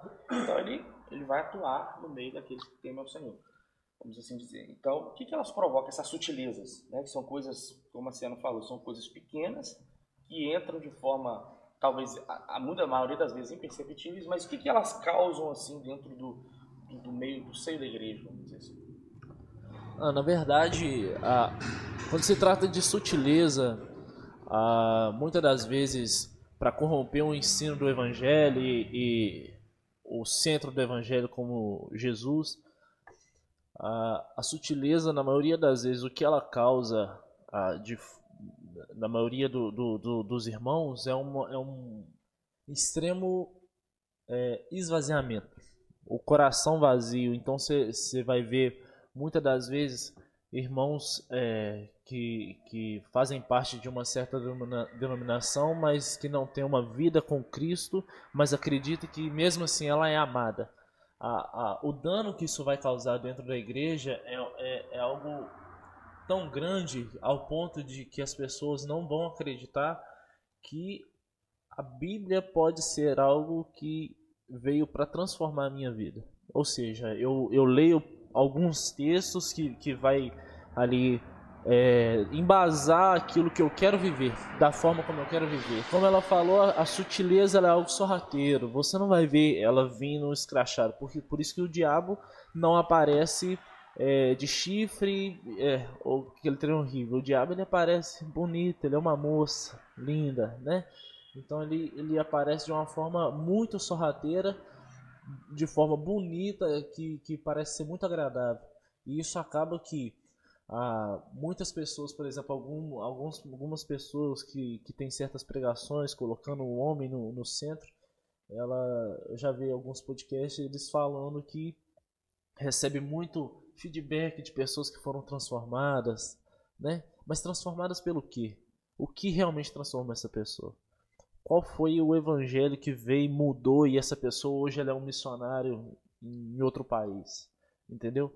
É isso que eu não consigo entender quando as pessoas. Porque aquele dia no, no culto de jovens eu falei muito a respeito disso, que essa é a nossa geração mais carente, porque nós queremos intimidade, mas nós não queremos compromisso. Ah, e, por, e por ser uma, uma geração carente, a gente busca é, na, a, a, todo, de todo jeito até uma certa uma palavra, uma motivação por, por, por essa carência. Mas uma palavra de motivação causa transformação aonde? Paulo, ele vivia de, de motivação. Pedro vivia de motivação. O que fez Pedro ser crucificado de cabeça para baixo? Motivação? Não era. Então, a, o que vai causar na igreja, o que você vai ver assim, uh, futuramente, ou já está acontecendo, são irmãos rasos, que não têm vida com Cristo, mas que acreditam que mesmo assim são salvos são amados por Deus. Ou seja, cria uma neutralidade da igreja. A igreja ela não, ela não vai salgar mais, né? Exato. É, ela vai se tornar insípida, como Jesus falou lá. Perde é, o sabor. E é, perde o sabor. Porque a definição de sal e luz é justamente no ambiente. A luz ela só tem sentido nas trevas, é porque ela ilumina e o sal ele só tem sentido porque ele tempera, né? Ele traz o, tempero, ele, ele é, muda ali o, aonde o sal é colocado, ele muda o sabor. Traz o sabor na medida certa. Exatamente. Então acho que é, é para a gente ficar atento, né? A gente tem que ficar atento com essas sutilezas e entender que, é, que do mesmo jeito que existem os ataques do inimigo, nós estamos também equipados por Deus para que a gente não venha a é, cair né, nessa, nessas armadilhas do diabo. Né? Nessas, é, igual você falou que o diabo ele não vai se apresentar feio, cara.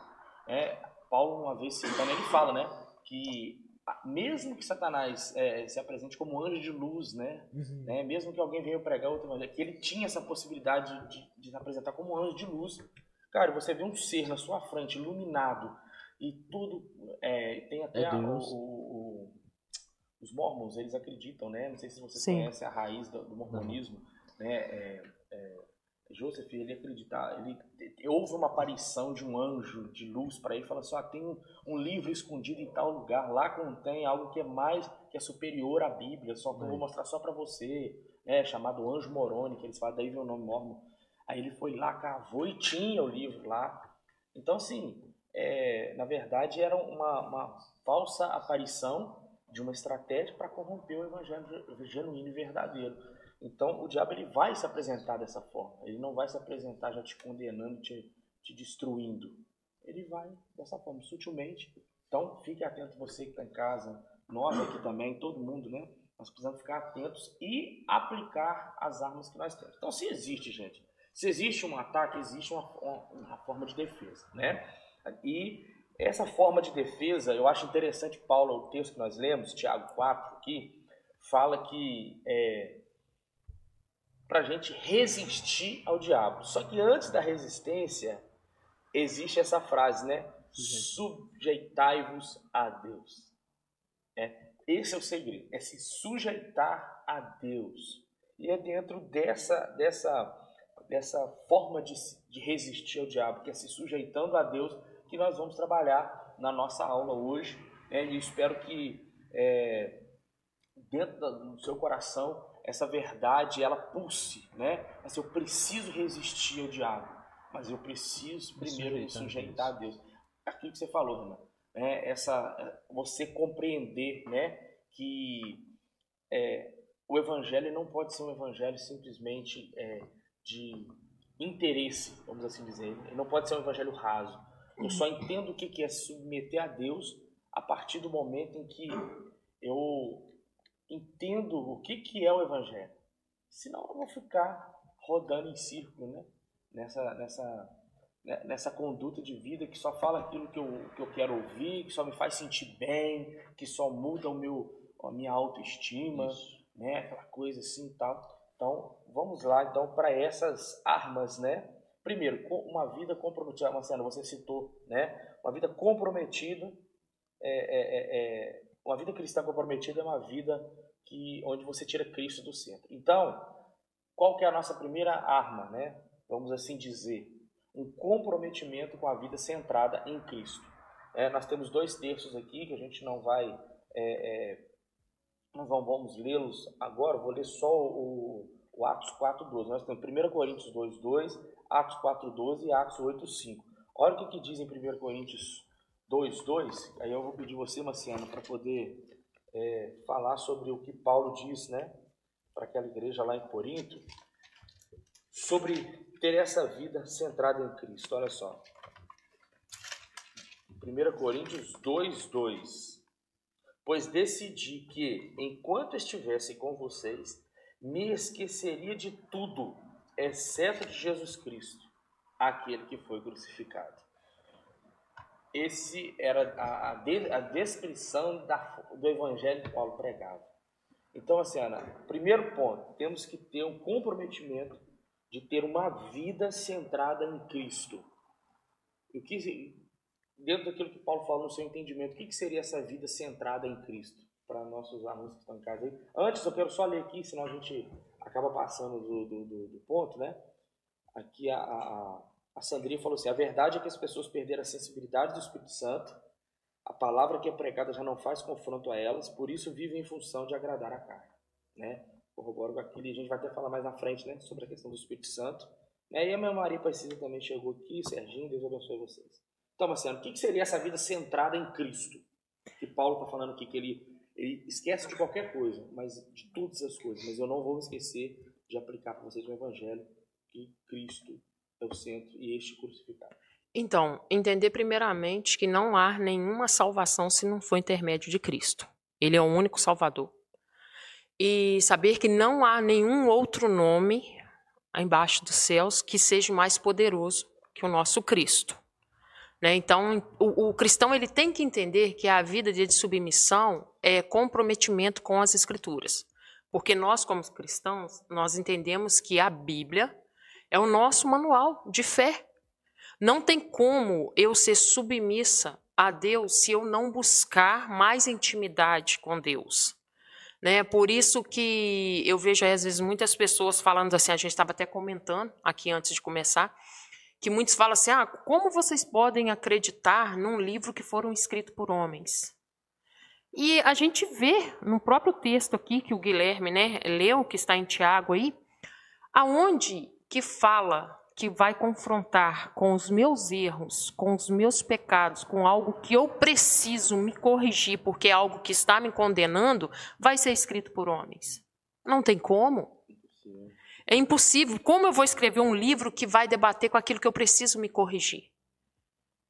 Então, assim, quando a gente entende que Cristo é o centro de tudo na nossa vida, a gente já começa a ter uma vida de submissão a Ele. Por quê? O Espírito Santo começa a incomodar algo que está errado na nossa vida.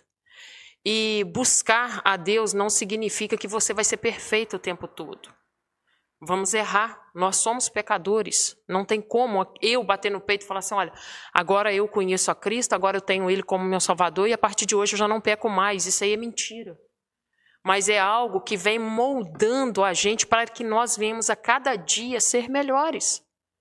Aquele que bebia não bebe mais, aquele que se prostituía não vai prostituir mais, aquele que falava mentira não vai mentir mais. Então, assim, é algo que a gente tem que colocar é, no nosso meio. Para mim ter uma vida de submissão a Deus, eu preciso buscar as Escrituras, eu preciso orar mais, eu preciso ter mais intimidade com Deus. E quanto mais você busca a Deus, mais intimidade com Deus, mais Deus vem te é, apontando os seus pecados. Não é que você está sendo cada dia mais falho, não. É porque quanto mais eu me aproximo de Deus, eu vou me tornando mais pecadora diante dele, mais eu quero andar em santidade. Então é isso que nós temos que entender. Que a submissão a Deus é buscar Ele em primeiro lugar. É como o apóstolo Paulo falou aí. Vocês podem fazer o que quiserem, vocês podem buscar o que quiserem, mas eu me propus a buscar somente a Cristo como salvação. E Renan, e essa. Como então viver essa vida centrada em Cristo, cara? Ah, viver uma vida centrada em Cristo é entender que toda a Escritura e tudo, tudo aponta para Ele. O Antigo Testamento, no Antigo Testamento ele está lá, na criação ele está lá. Ah, no momento onde o povo é, em ele, eles tinham que apresentar o sacrifício e eles tinham que quando era sacrifício para remissão dos pecados tinha que ser um cordeiro perfeito, né? apontando para Cristo. Então entender que toda a escritura foi foi inspirada por ele e para ele, apontando para ele e por fim termina nele, né? Isso vai vir em Apocalipse quando ele aparece João. Então a uma vida centrada em Cristo é ter, é ter os olhos firmes nele. É, por isso que, que é, é complicado para algumas pessoas, às vezes, congregar, sendo que é um é lugar de pessoas falhas. Mas nós não mantemos os olhos é, em outra pessoa ou no pastor. Por isso que muitas pessoas não se firmam porque quer manter a visão em, em alguma pessoa que, que representa a Cristo. Mas quando essa pessoa falha, eu me escandalizo. Né? Mas não faz sentido é, para mim dessa forma. Então, os olhos firmados em Cristo é firmar, é, é, é, é ter convicção de quem você serve, ter, ter convicção daquele que te salvou, daquele que te chamou, e viver uma vida somente para Ele. É, e a gente é interessante esse não paradoxo, mas é, é uma é, como é que eu posso dizer assim, parece que é, acaba sendo um paradoxo, né? Parece que se contradiz a, a situação, mas não é contraditória. É, eu quando eu quando eu sirvo a Cristo, eu tenho que fazer com que as pessoas olhem para mim e vejam Cristo. Mas quando eu sou aquele que olha para as outras pessoas, eu tenho que entender que elas são falhas. Né? Então, assim, a minha centralidade é em Cristo, não nas pessoas, mas eu tenho que me comprometer com Cristo a ponto de que Cristo seja visto através de mim. Né? Então, assim, é, é, é, achar esse, esse ponto de equilíbrio onde eu é, tenho que me comprometer ao extremo com Cristo, porque existem outras pessoas que vão ser alcançadas, né? É aquela frase que a gente cita muito, às vezes, na escola bíblica aqui, é, que alguns atribuem essa frase a Francisco de Assis, né? Prega o evangelho, se preciso, use palavras. Lógico que, inevitavelmente, vamos usar palavras. Porém, a minha vida tem que ser o primeiro testemunho. Né? É, é, tem que alguém olhar e falar, ali vai um homem de Deus. Acho interessante né? no, no, no, texto que Pedro ele cura aquele homem na Porta Formosa, Atos capítulo 2, 2 ou 3. É 3. É, quando ele vai curar o homem, ele fala, olhe para mim, representando a Cristo, é que eu vou te curar por meio, por meio do nome de Jesus. Ele fala, olhe para mim. Mas quando as pessoas é, viram que ele foi curado, Pedro fala: Por que vocês estão olhando para nós? Não, não vem nada da gente. Mas quando eu vou é, é, testemunhar daquele que me chamou, olhe para nós. nós podemos, nós refletimos a imagem de Jesus, mas nós não, não é, é, somos Ele e nem merecemos nada que é para Ele. Por isso que quando Jesus ele vai falar a respeito do seu sal e ser a luz, ele fala para que todos vejam e glorifiquem o Pai. E glorifiquem o Pai. Interessante, né? Sim. Todos vão ver, mas vão glorificar Deus, né? Então, beleza, é, temos esse, ter esse comprometimento, né? assim como Paulo teve e ensinava isso por onde ele passava, Cristo é o centro, Cristo é o centro. E é interessante, a gente acha que a gente fica maçante, né? Parece que o evangelho é sempre a mesma coisa. Sim, o evangelho é sempre a mesma coisa. Paulo ele fala, eu acho sensacional isso. Isso às vezes, é, é, para gente que ministra a palavra, é, é, é, muito interessante, porque às vezes Deus dá uma mensagem, Deus fala assim, ministra sobre isso de novo, e fala sobre aquilo de novo, e a gente fala assim, nossa, mas cara, já falei tudo. Mas Paulo falava assim, eu não, vos, eu não me canso de vos falar as mesmas coisas.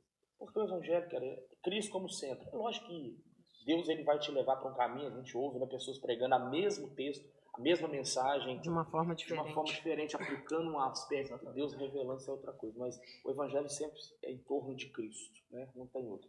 Beleza, então. Nós precisamos ter essa vida centrada em Cristo. Tudo é para a glória dele, por causa dele. Se é ele que estabeleceu, né?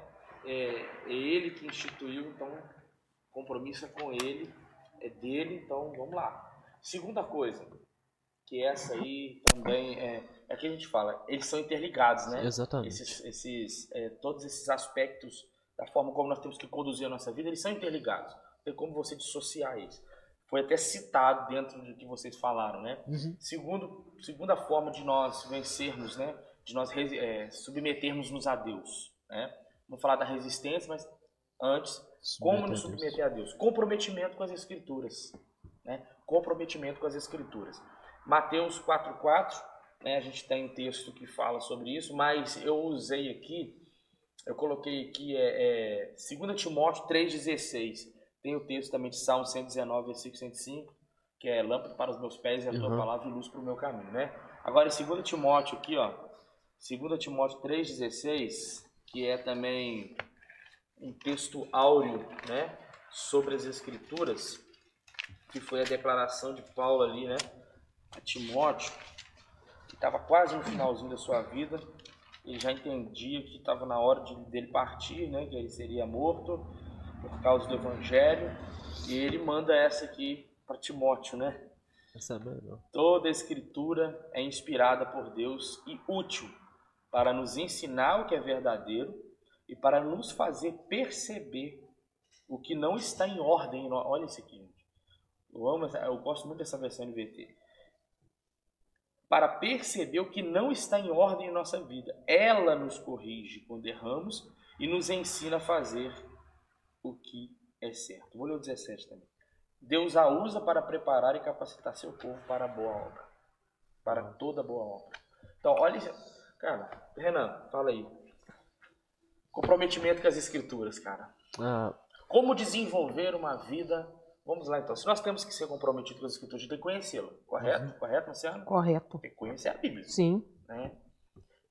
E para conhecer a Bíblia, eu tenho que fazer o quê? Ler. Ler a Bíblia. Né? Parece difícil, né?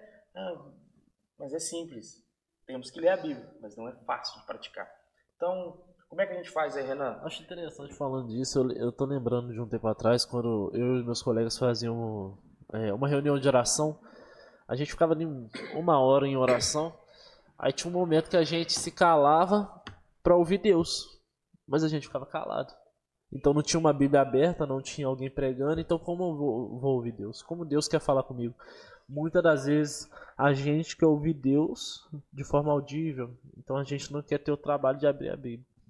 Então a, o comprometimento com a Bíblia realmente é você é você ter é, esse desejo de aprender mais e não somente ler, é estudar e entender a, a, tudo a respeito da, da parte das escrituras porque uma pessoa ela, ela só pode viver para Cristo, como o texto diz, é se ele for instruído por meio dele. E para ser instruído por Cristo é por meio da palavra.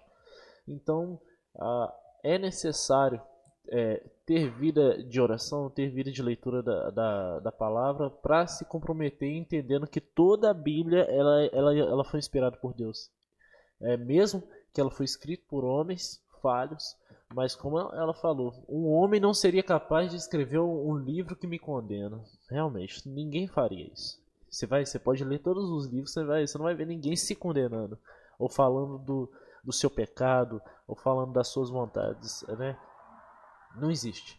Então, entender que a, que a Bíblia ela, ela, ela foi totalmente inspirada por Deus para me instruir a viver uma vida como Ele quer que eu viva. É, é, é para formar o meu caráter é, de acordo com o caráter de Jesus.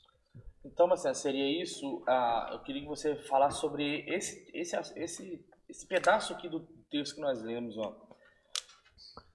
Ela nos. É, parte B aqui, ó. Vou ler todo o versículo. Toda a tá, escritura tá, então, é inspirada por Deus e útil para nos ensinar o que é verdadeiro e para nos fazer perceber o que não está em ordem em nossa vida. Então, o que, que define o que é certo e o que é errado, o que a gente tem ou não que fazer? A palavra de Deus. Ela que tem que ser. E uma coisa que eu acho é, muito interessante é que um dia nós estávamos, um, umas amigas reunidas, aí nós tínhamos ido a um culto aonde a gente sabia que o que estava sendo pregado lá não vinha é, diretamente do trono de Deus, mas sim estava usando para atacar aquele irmão que estava uma situação que ele estava passando. Uhum. Você via que todas as pessoas que pegavam oportunidade, que era uma igreja que dava muita oportunidade, que pegavam o microfone para falar, era para entregar supostamente algo revelado por Deus, mas para afrontar o que o irmão estava passando o que a irmã, na verdade, estava fazendo. Então, assim, e ao contrário, a partir do momento que nós abrimos a Bíblia, ela não vem falar da vida do irmão. Ela vem falar dos nossos erros primeiro. Então, toda vez que a gente tem uma oportunidade para pregar, que a gente pega a Bíblia, muitas vezes é, eu queria é, ler algo diferente naquele dia, devido ao que eu estava passando, mas Deus vira e fala assim: não, você vai ler isso aqui, porque eu preciso que você corrija nisso aqui. Então, aqui você mesmo vê que o apóstolo Paulo fala que é algo para corrigir a minha vida, não a vida do meu irmão. Sabe? A partir do momento. A gente vê isso quando, quando Adão se esconde de, de Deus no paraíso. Ele vem com uma justificativa. Ai, Senhor, porque eu estou nu. O Adão já sabia que estava nu. Mas ali ele teve a consciência de que eu errei nisso aqui. Eu deixei que isso aqui me dominasse. Foi uma sutileza de Satanás. Quando ele vem e fala assim: ó, não tem nada a ver. Você pode comer disso aqui. Você pode usufruir disso aqui. Por que não? Sabe, ali ele foi deixado ser usado pela sutileza de Satanás ao tal ponto dele ver que ele tinha errado contra Deus. Porque ele já sabia que ele estava nu. Ele já sabia como funcionava, né, entre aspas, o paraíso. Então, assim, a Bíblia, é, Cristo nunca vai é, virar as costas ou esconder a sua face porque nós pecamos. Pelo contrário, quando a gente peca e se achega até Cristo, Ele está ali. Como Ele não é o nosso Pai, a gente muitas vezes corrige os nossos filhos por amor. É, e a Bíblia fala que se não há correção, não, não existe há, paternidade não, amorosa, não né? tem. É, a, Bíblia, a Bíblia compara é um pai que não corrige o filho, ele não tem ele como filho, mas como um bastardo. Sim. quem ama, corrige. Sim, Exatamente. então assim, eu, o que eu tenho que entender é isso aí. Muitas vezes é, eu vim em culto aqui que eu queria que Deus falasse algo e Deus né, usou a boca de, de, de pastores aqui, de irmãos aqui para pregar, algo que eu precisava, mas não foi da forma que eu queria. Foi lapada. Sabe? Que eu cheguei e falei assim: nossa, Deus, como eu tenho que mudar. E eu glorifico a Deus por isso. Porque Deus está me dando o um entendimento de ser uma pessoa cada dia melhor. Não perfeita, mas melhorar cada dia mais.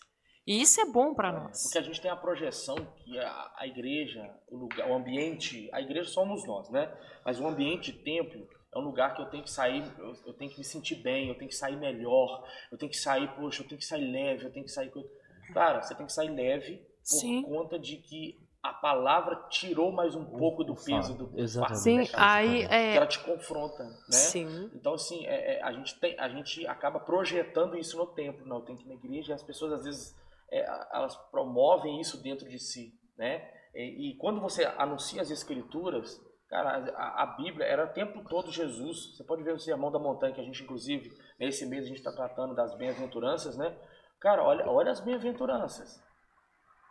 Feliz você que é pobre de espírito. Feliz é você que é misericordioso. Que chora. Que chora. Sim, e. Então.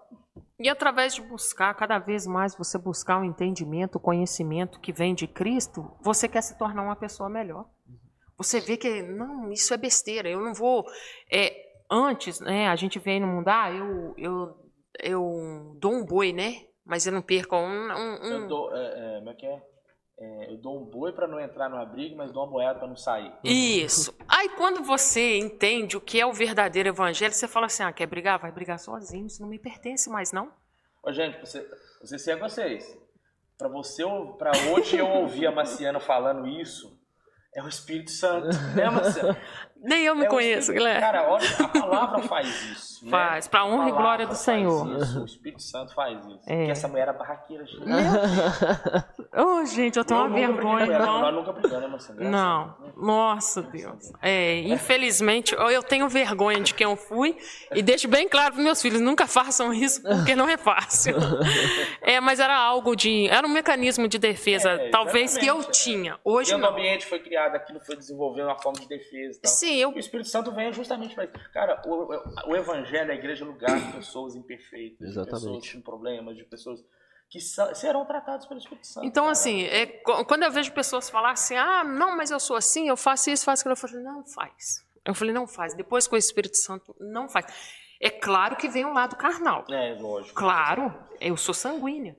Mas aí eu falo assim, não, meu Deus, que exemplo que eu vou estar dando para quem está do meu lado, sabendo que eu sou cristã? Eu vou envergonhar quem? Sabe? Então, assim, esse é o verdadeiro evangelho.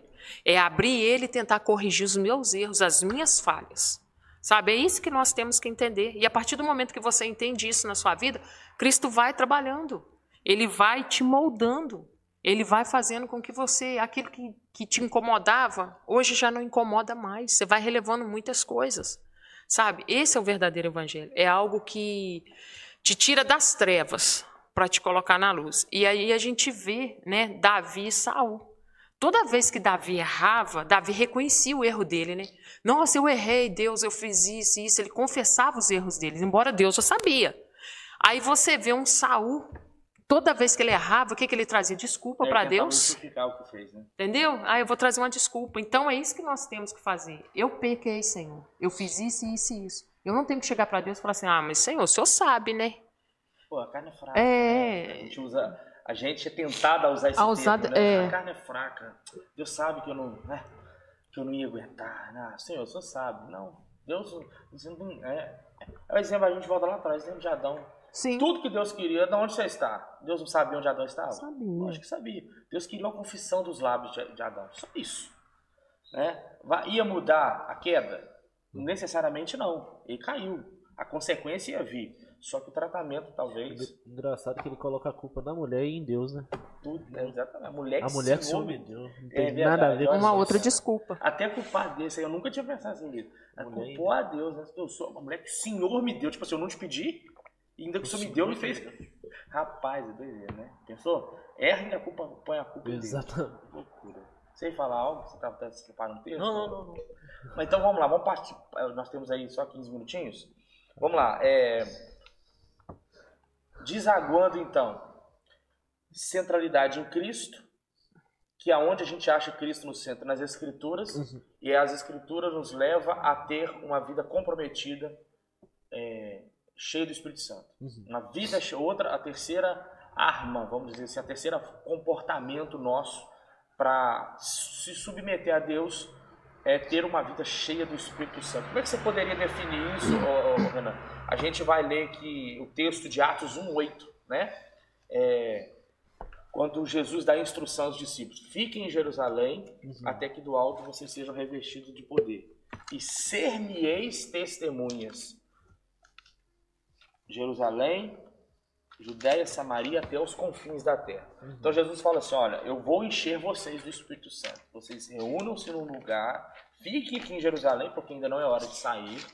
Né? Vocês vão ser cheios do Espírito Santo e vocês serão minhas testemunhas. Então, defina aí, cara, na, na sua, na sua concepção, ô, ô, Renan, ter uma vida cheia do Espírito Santo. né?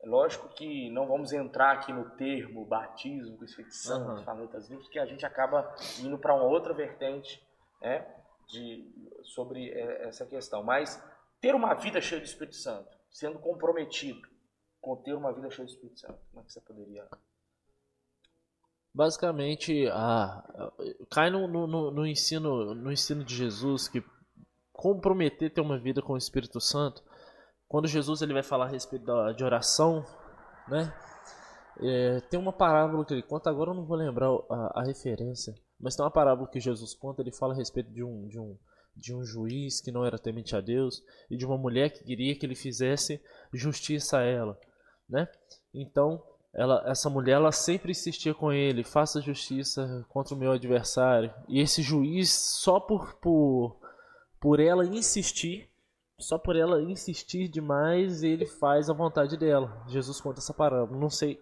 certinho como. como é a parábola tá. do, do juiz Nico. Né? Uhum.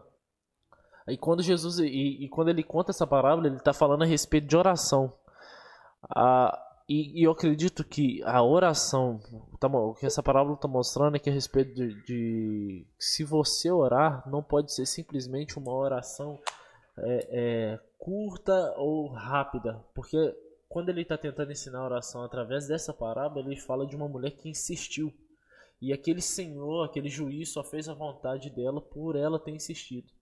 Então, a oração, ela, ela para ser cheio do Espírito Santo, não é simplesmente enche-me. Porque eu acredito que a, a vida em ser cheio do Espírito Santo tem que ter uma dedicação muito. É, tem que ter um desejo muito grande e uma vontade de ser cheio. Quando Jesus ele, ele, ele dá esse, essa ordem para que eles permanecessem em Jerusalém, o texto de Atos vai mostrar que eles ficam lá em uma oração incessante até que o Espírito viesse. Porque muita gente hoje disse que se, diz que se você pedir, Deus vai dar, mas não, não nos mostra que o ser cheio do Espírito Santo não é uma coisa tão simples. Né?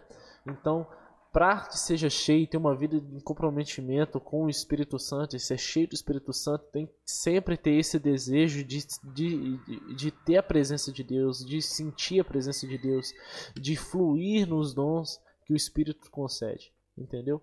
Então eu acho que o ser cheio do Espírito Santo é, é, é sempre é, estar onde ele está, é habitar um lugar onde Deus quer agir, entendeu?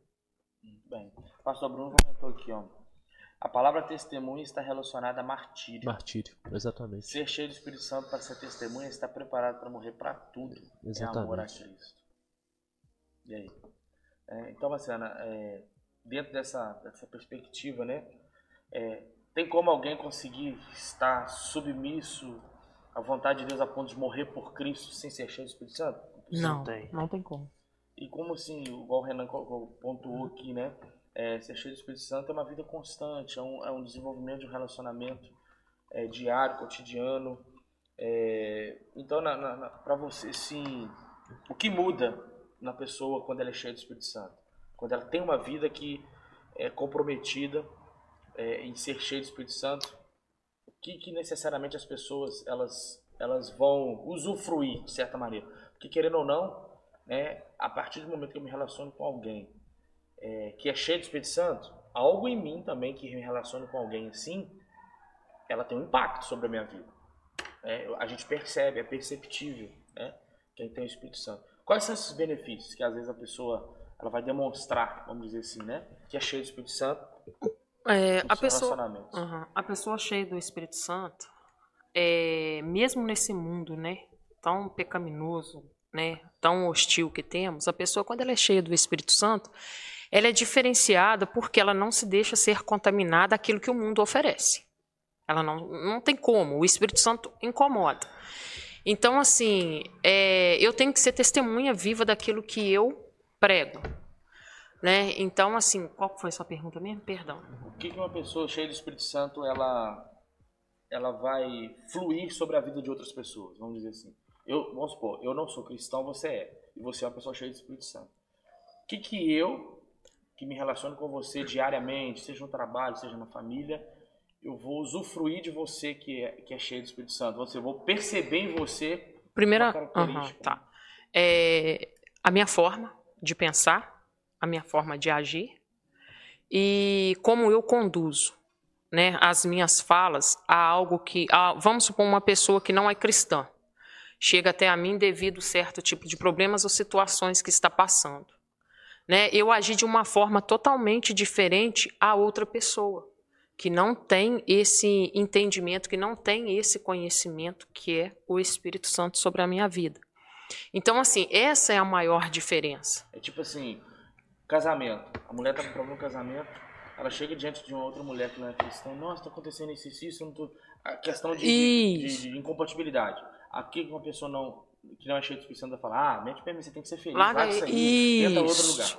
Quem é cheio do Espírito Santo, não. Vamos Vamos entender qual é o problema e lute pelo seu casamento. É mais ou menos isso. Isso, sim, sim. É, isso tem acontecido muito comigo, né? É, principalmente lugares que eu que eu vou, que eu frequento. Então, assim, eu sou uma pessoa que eu nunca tive dificuldade de me comunicar a outras pessoas, não. Sempre fui muito falante e tudo.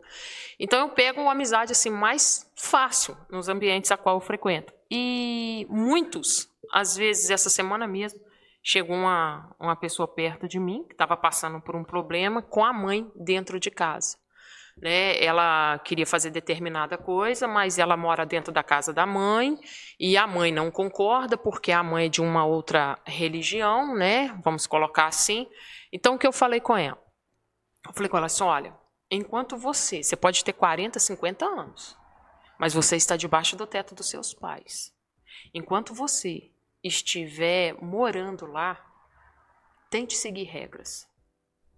Porque aí eu fui para o lado da Bíblia, né? Porque eu falo que os filhos têm que honrar e honrar não é de uma forma muito, é, como se diz, há vários tipos, né?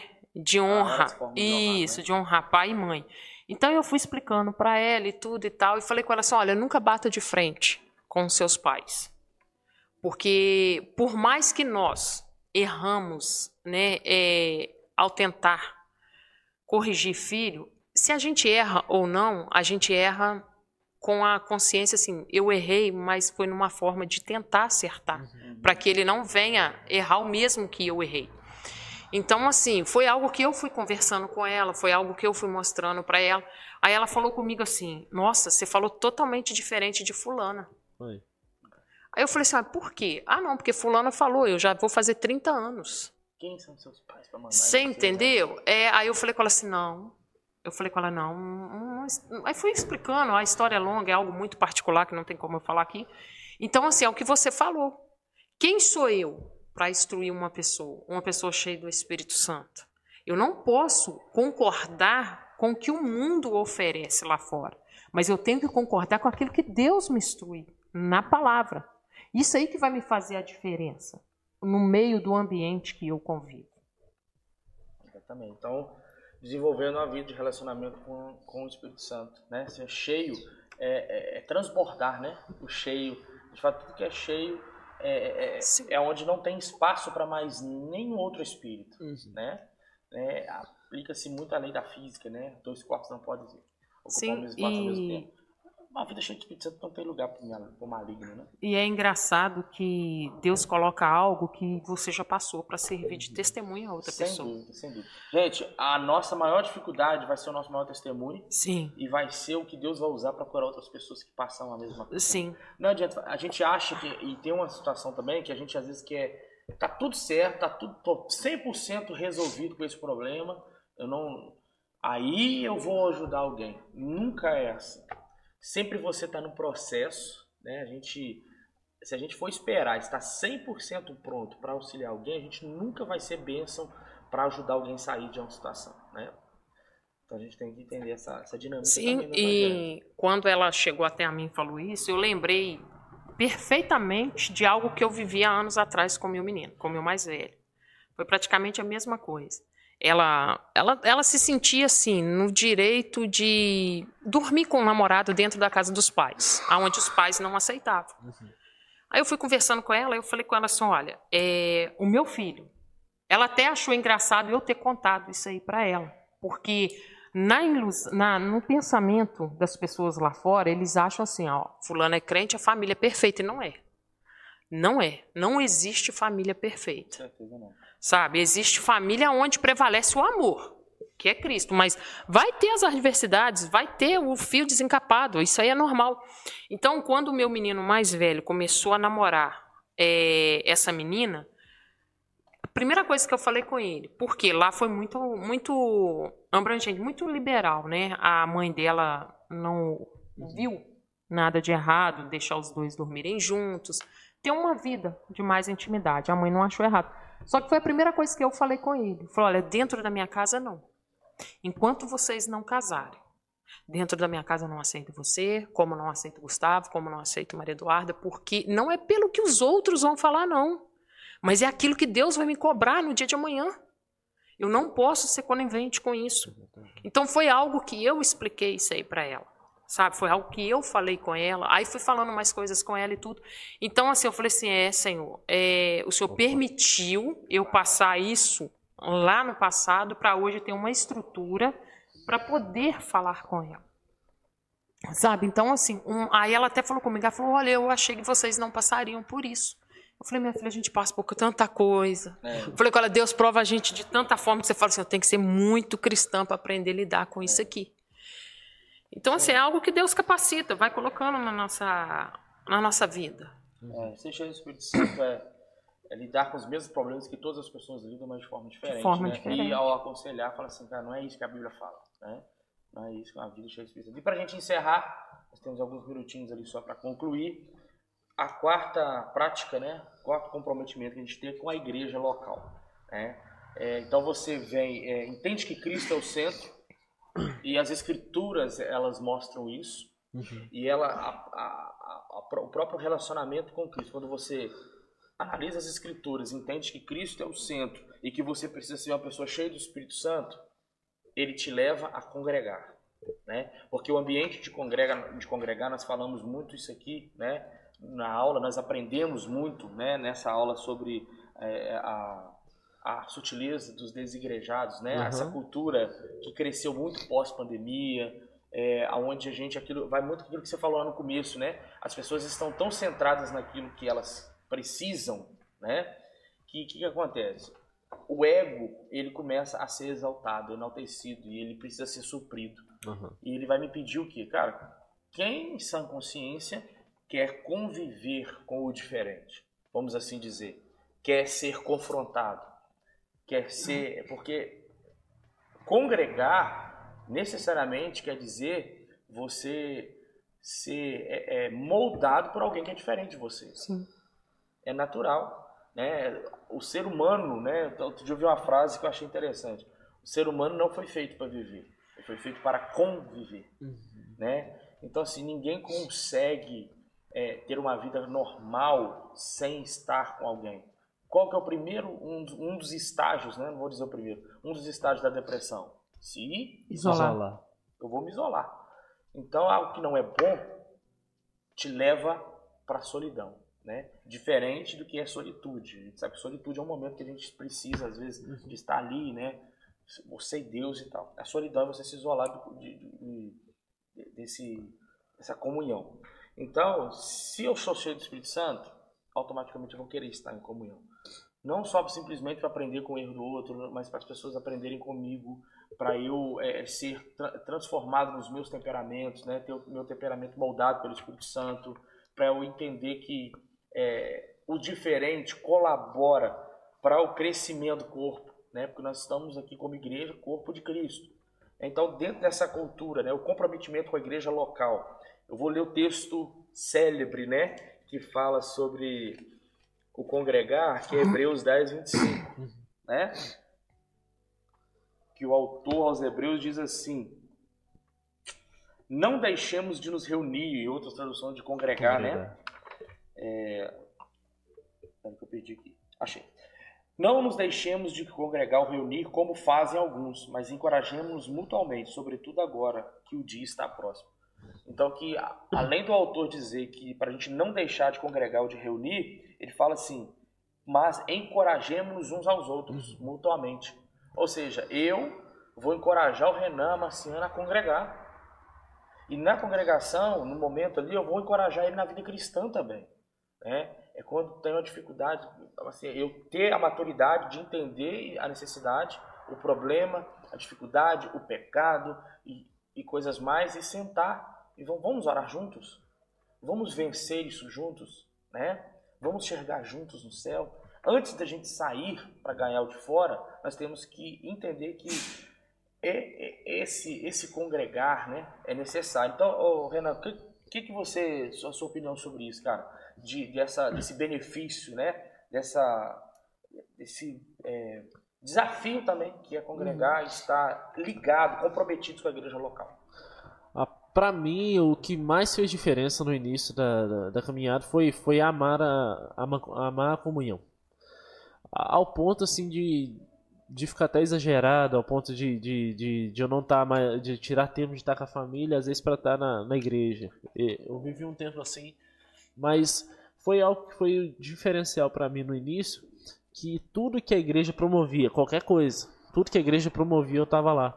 Então você tinha lá é, é, culto de jovens eu tava, culto de homem eu tava, culto de mulher eu tava, culto dos velhos eu tava. Então tudo, tudo, tudo eu queria estar, tá, porque era sempre, mesmo que era uma palavra direcionada às mulheres, é, mas era algo que, que vinha pra gente também.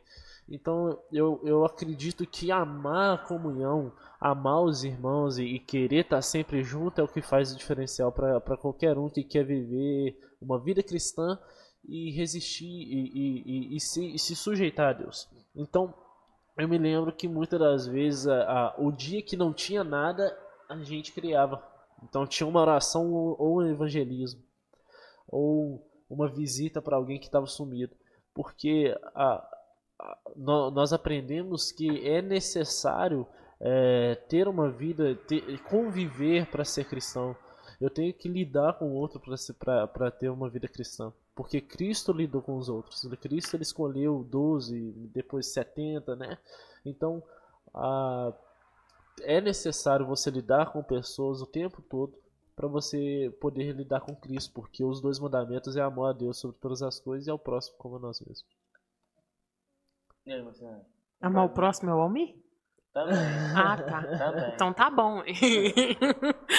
Amar o próximo é a vizinha, tudo? É, tudo. A sogra, tudo? É. Todo mundo. Ai, Jesus. O genro, a nora. Nossa, amo demais. Todo mundo. Nossa, muito. Amo tanto que eu faço miojo todo final de semana para eles. Brincadeira.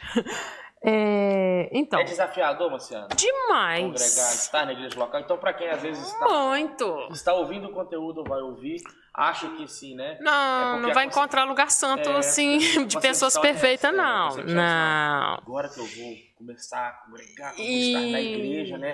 É todo mundo gente boa. Nossa. Todo mundo é gente boa. Sim, mas todos têm defeito. E tem defeito, cara. E, e, engraçado que. Nesse, e faz parte. É, nesse convívio, você aprende com pessoas. E não existe esse nível de conhecimento e de, de, de desenvolvimento é, é, escolar, vamos dizer, né? Às vezes uma, uma, uma, uma irmãzinha lá que não tem nem o primário direito, mas senta com ela. Né?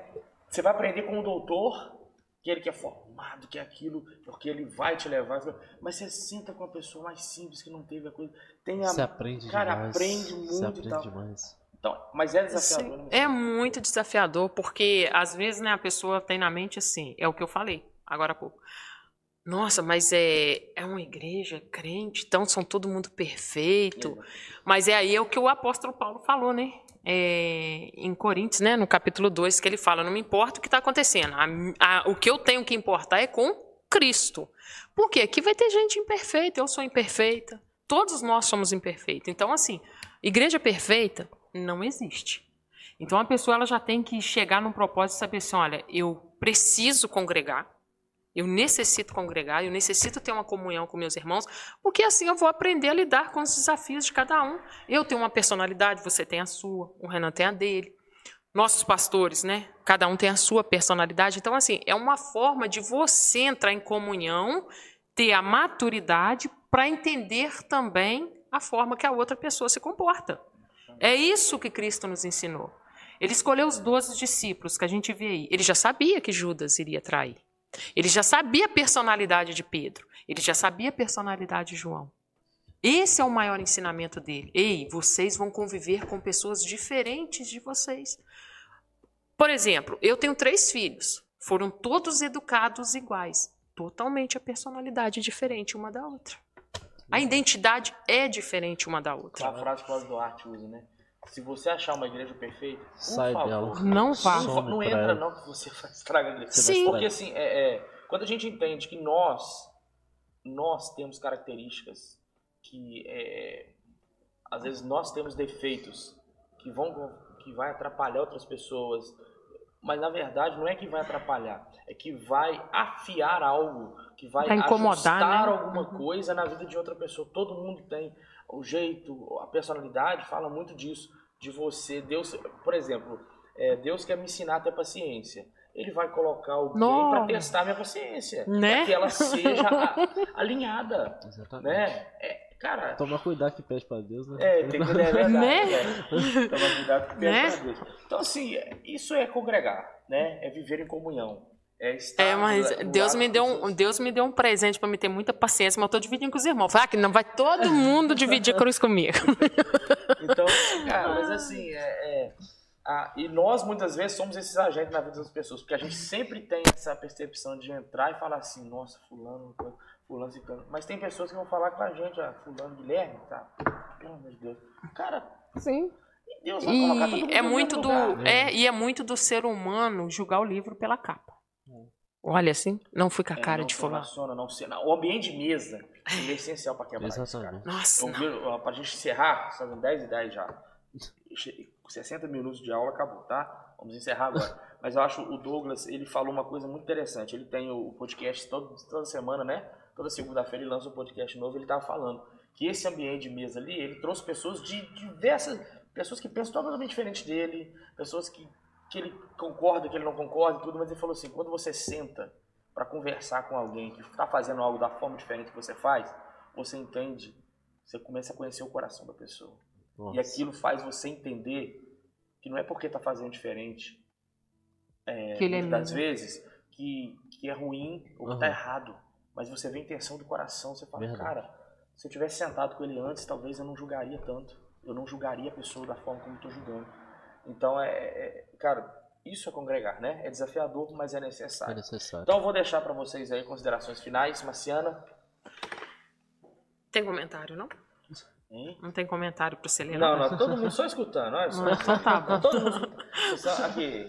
Ô, gente, manda aí uma pergunta. O Renan, tá, o Renan tá doido, mas a Marcena tá doido pra responder Não. uma pergunta daquelas bem. Vocês... O Guilherme tá doido para estrear a carteirinha de pastor dele. Marcela, considerações finais. Vai lá. Calma, pastor. Não perca a benção. Hoje temos culto à noite. Agradecer a todos os irmãos que participaram junto conosco, né? Aqueles que compartilharam para que outras pessoas venham participar também. E lembrar, né, que mais à noite teremos o nosso culto às sete horas, né? E tenham todos um excelente domingo, restante de domingo agora. E mais à noite nos encontramos, em nome de Jesus. Renan, considerações finais, saudações, conclusões e tudo mais uns que você quiser. Que o amor de Deus, Pai. E- Mas é isso mesmo, é, é agradecer né, a todo mundo que está aí com a gente. É, graças a Deus foi um, foi um momento assim de, de tratamento onde a gente entendeu como se submeter a Deus. E o restante acontece, né? O diabo vai fugir, né? Porque eu vi uma frase interessante do, acho que foi o Eliseu falando que um cristão de joelhos ele é bem mais forte que uma legião de demônios que estão de pé. Então, a, permanecer em submissão a Deus e, e- e sempre estar em comunhão e entender a necessidade de congregar é o essencial para ter uma vida cristã. Amém? Amém. Pastor Bruno só tá lembrando aqui, ó. Hoje terminamos esse assunto, né? Foi muito produtivo, produtivo, Deus abençoe. Apocalipse tá chegando em agosto, vai pegar fogo. Entenda só. Só para lembrar aqui, hoje nós Você encerramos, vai vir de né? terno? Vou, e gravado. Ah, isso É, aí. presta a revista aí, presta a revista aí. Hoje nós encerramos, ó, rapidinho, só para vocês verem aqui, né? A revista Os Ataques contra a Igreja de Cristo. Nós finalizamos ela e graças a Deus, como o pastor Bruno falou, que foi muito produtivo. E você que participou com a gente, se você quiser, volte lá nas aulas. As aulas ficam salvas aí no nosso canal no YouTube, no Spotify também. Acesse o nosso, nossa, é, como é que fala, gente? Ah, esqueci o nome. Acessa no Spotify Quadrangular Casa e tá todos os episódios lá salvos, né? E no carro escutando é bem legal.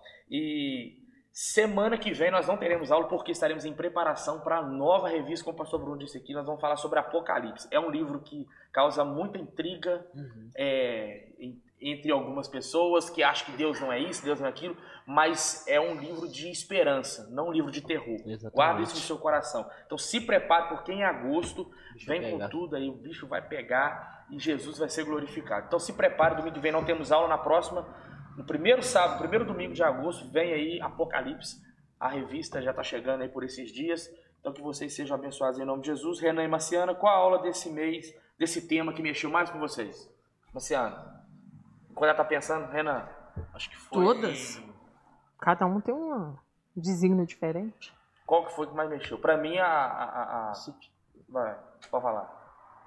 A sutileza. Do... É, qual, quais sutilezas falou? Vou lembrar pra vocês aqui, ó. É a da, da internet. Banalização da graça e moralidade sexual, normalização da graça, isso aí. Da graça? O seu é qual? A 7, se eu não me engano. Sutileza da re relativização da Bíblia.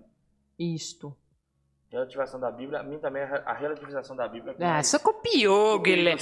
Copiou, eu nem sabia o que, que ele ia falar. Ctrl C, Ctrl V. Ah, então que Deus abençoe você, tenha um excelente domingo e dia. Qual, vai dar o quê? Dia 5, 6 de, de, agosto? Escola Bíblica? Acho que é isso aí. Primeiro domingo de agosto nos encontramos de novo na Escola Bíblica. Prepare o seu coração, sua alma e logo mais, 19 horas. Bem-aventurança, a felicidade que Jesus nos prometeu no Sermão da Montanha, seremos ministrados dentro desse assunto e você venha para adorar ao Senhor, você vai ser direcionado por isso. Deus abençoe, fique com Deus e até a próxima. Glória Fomos!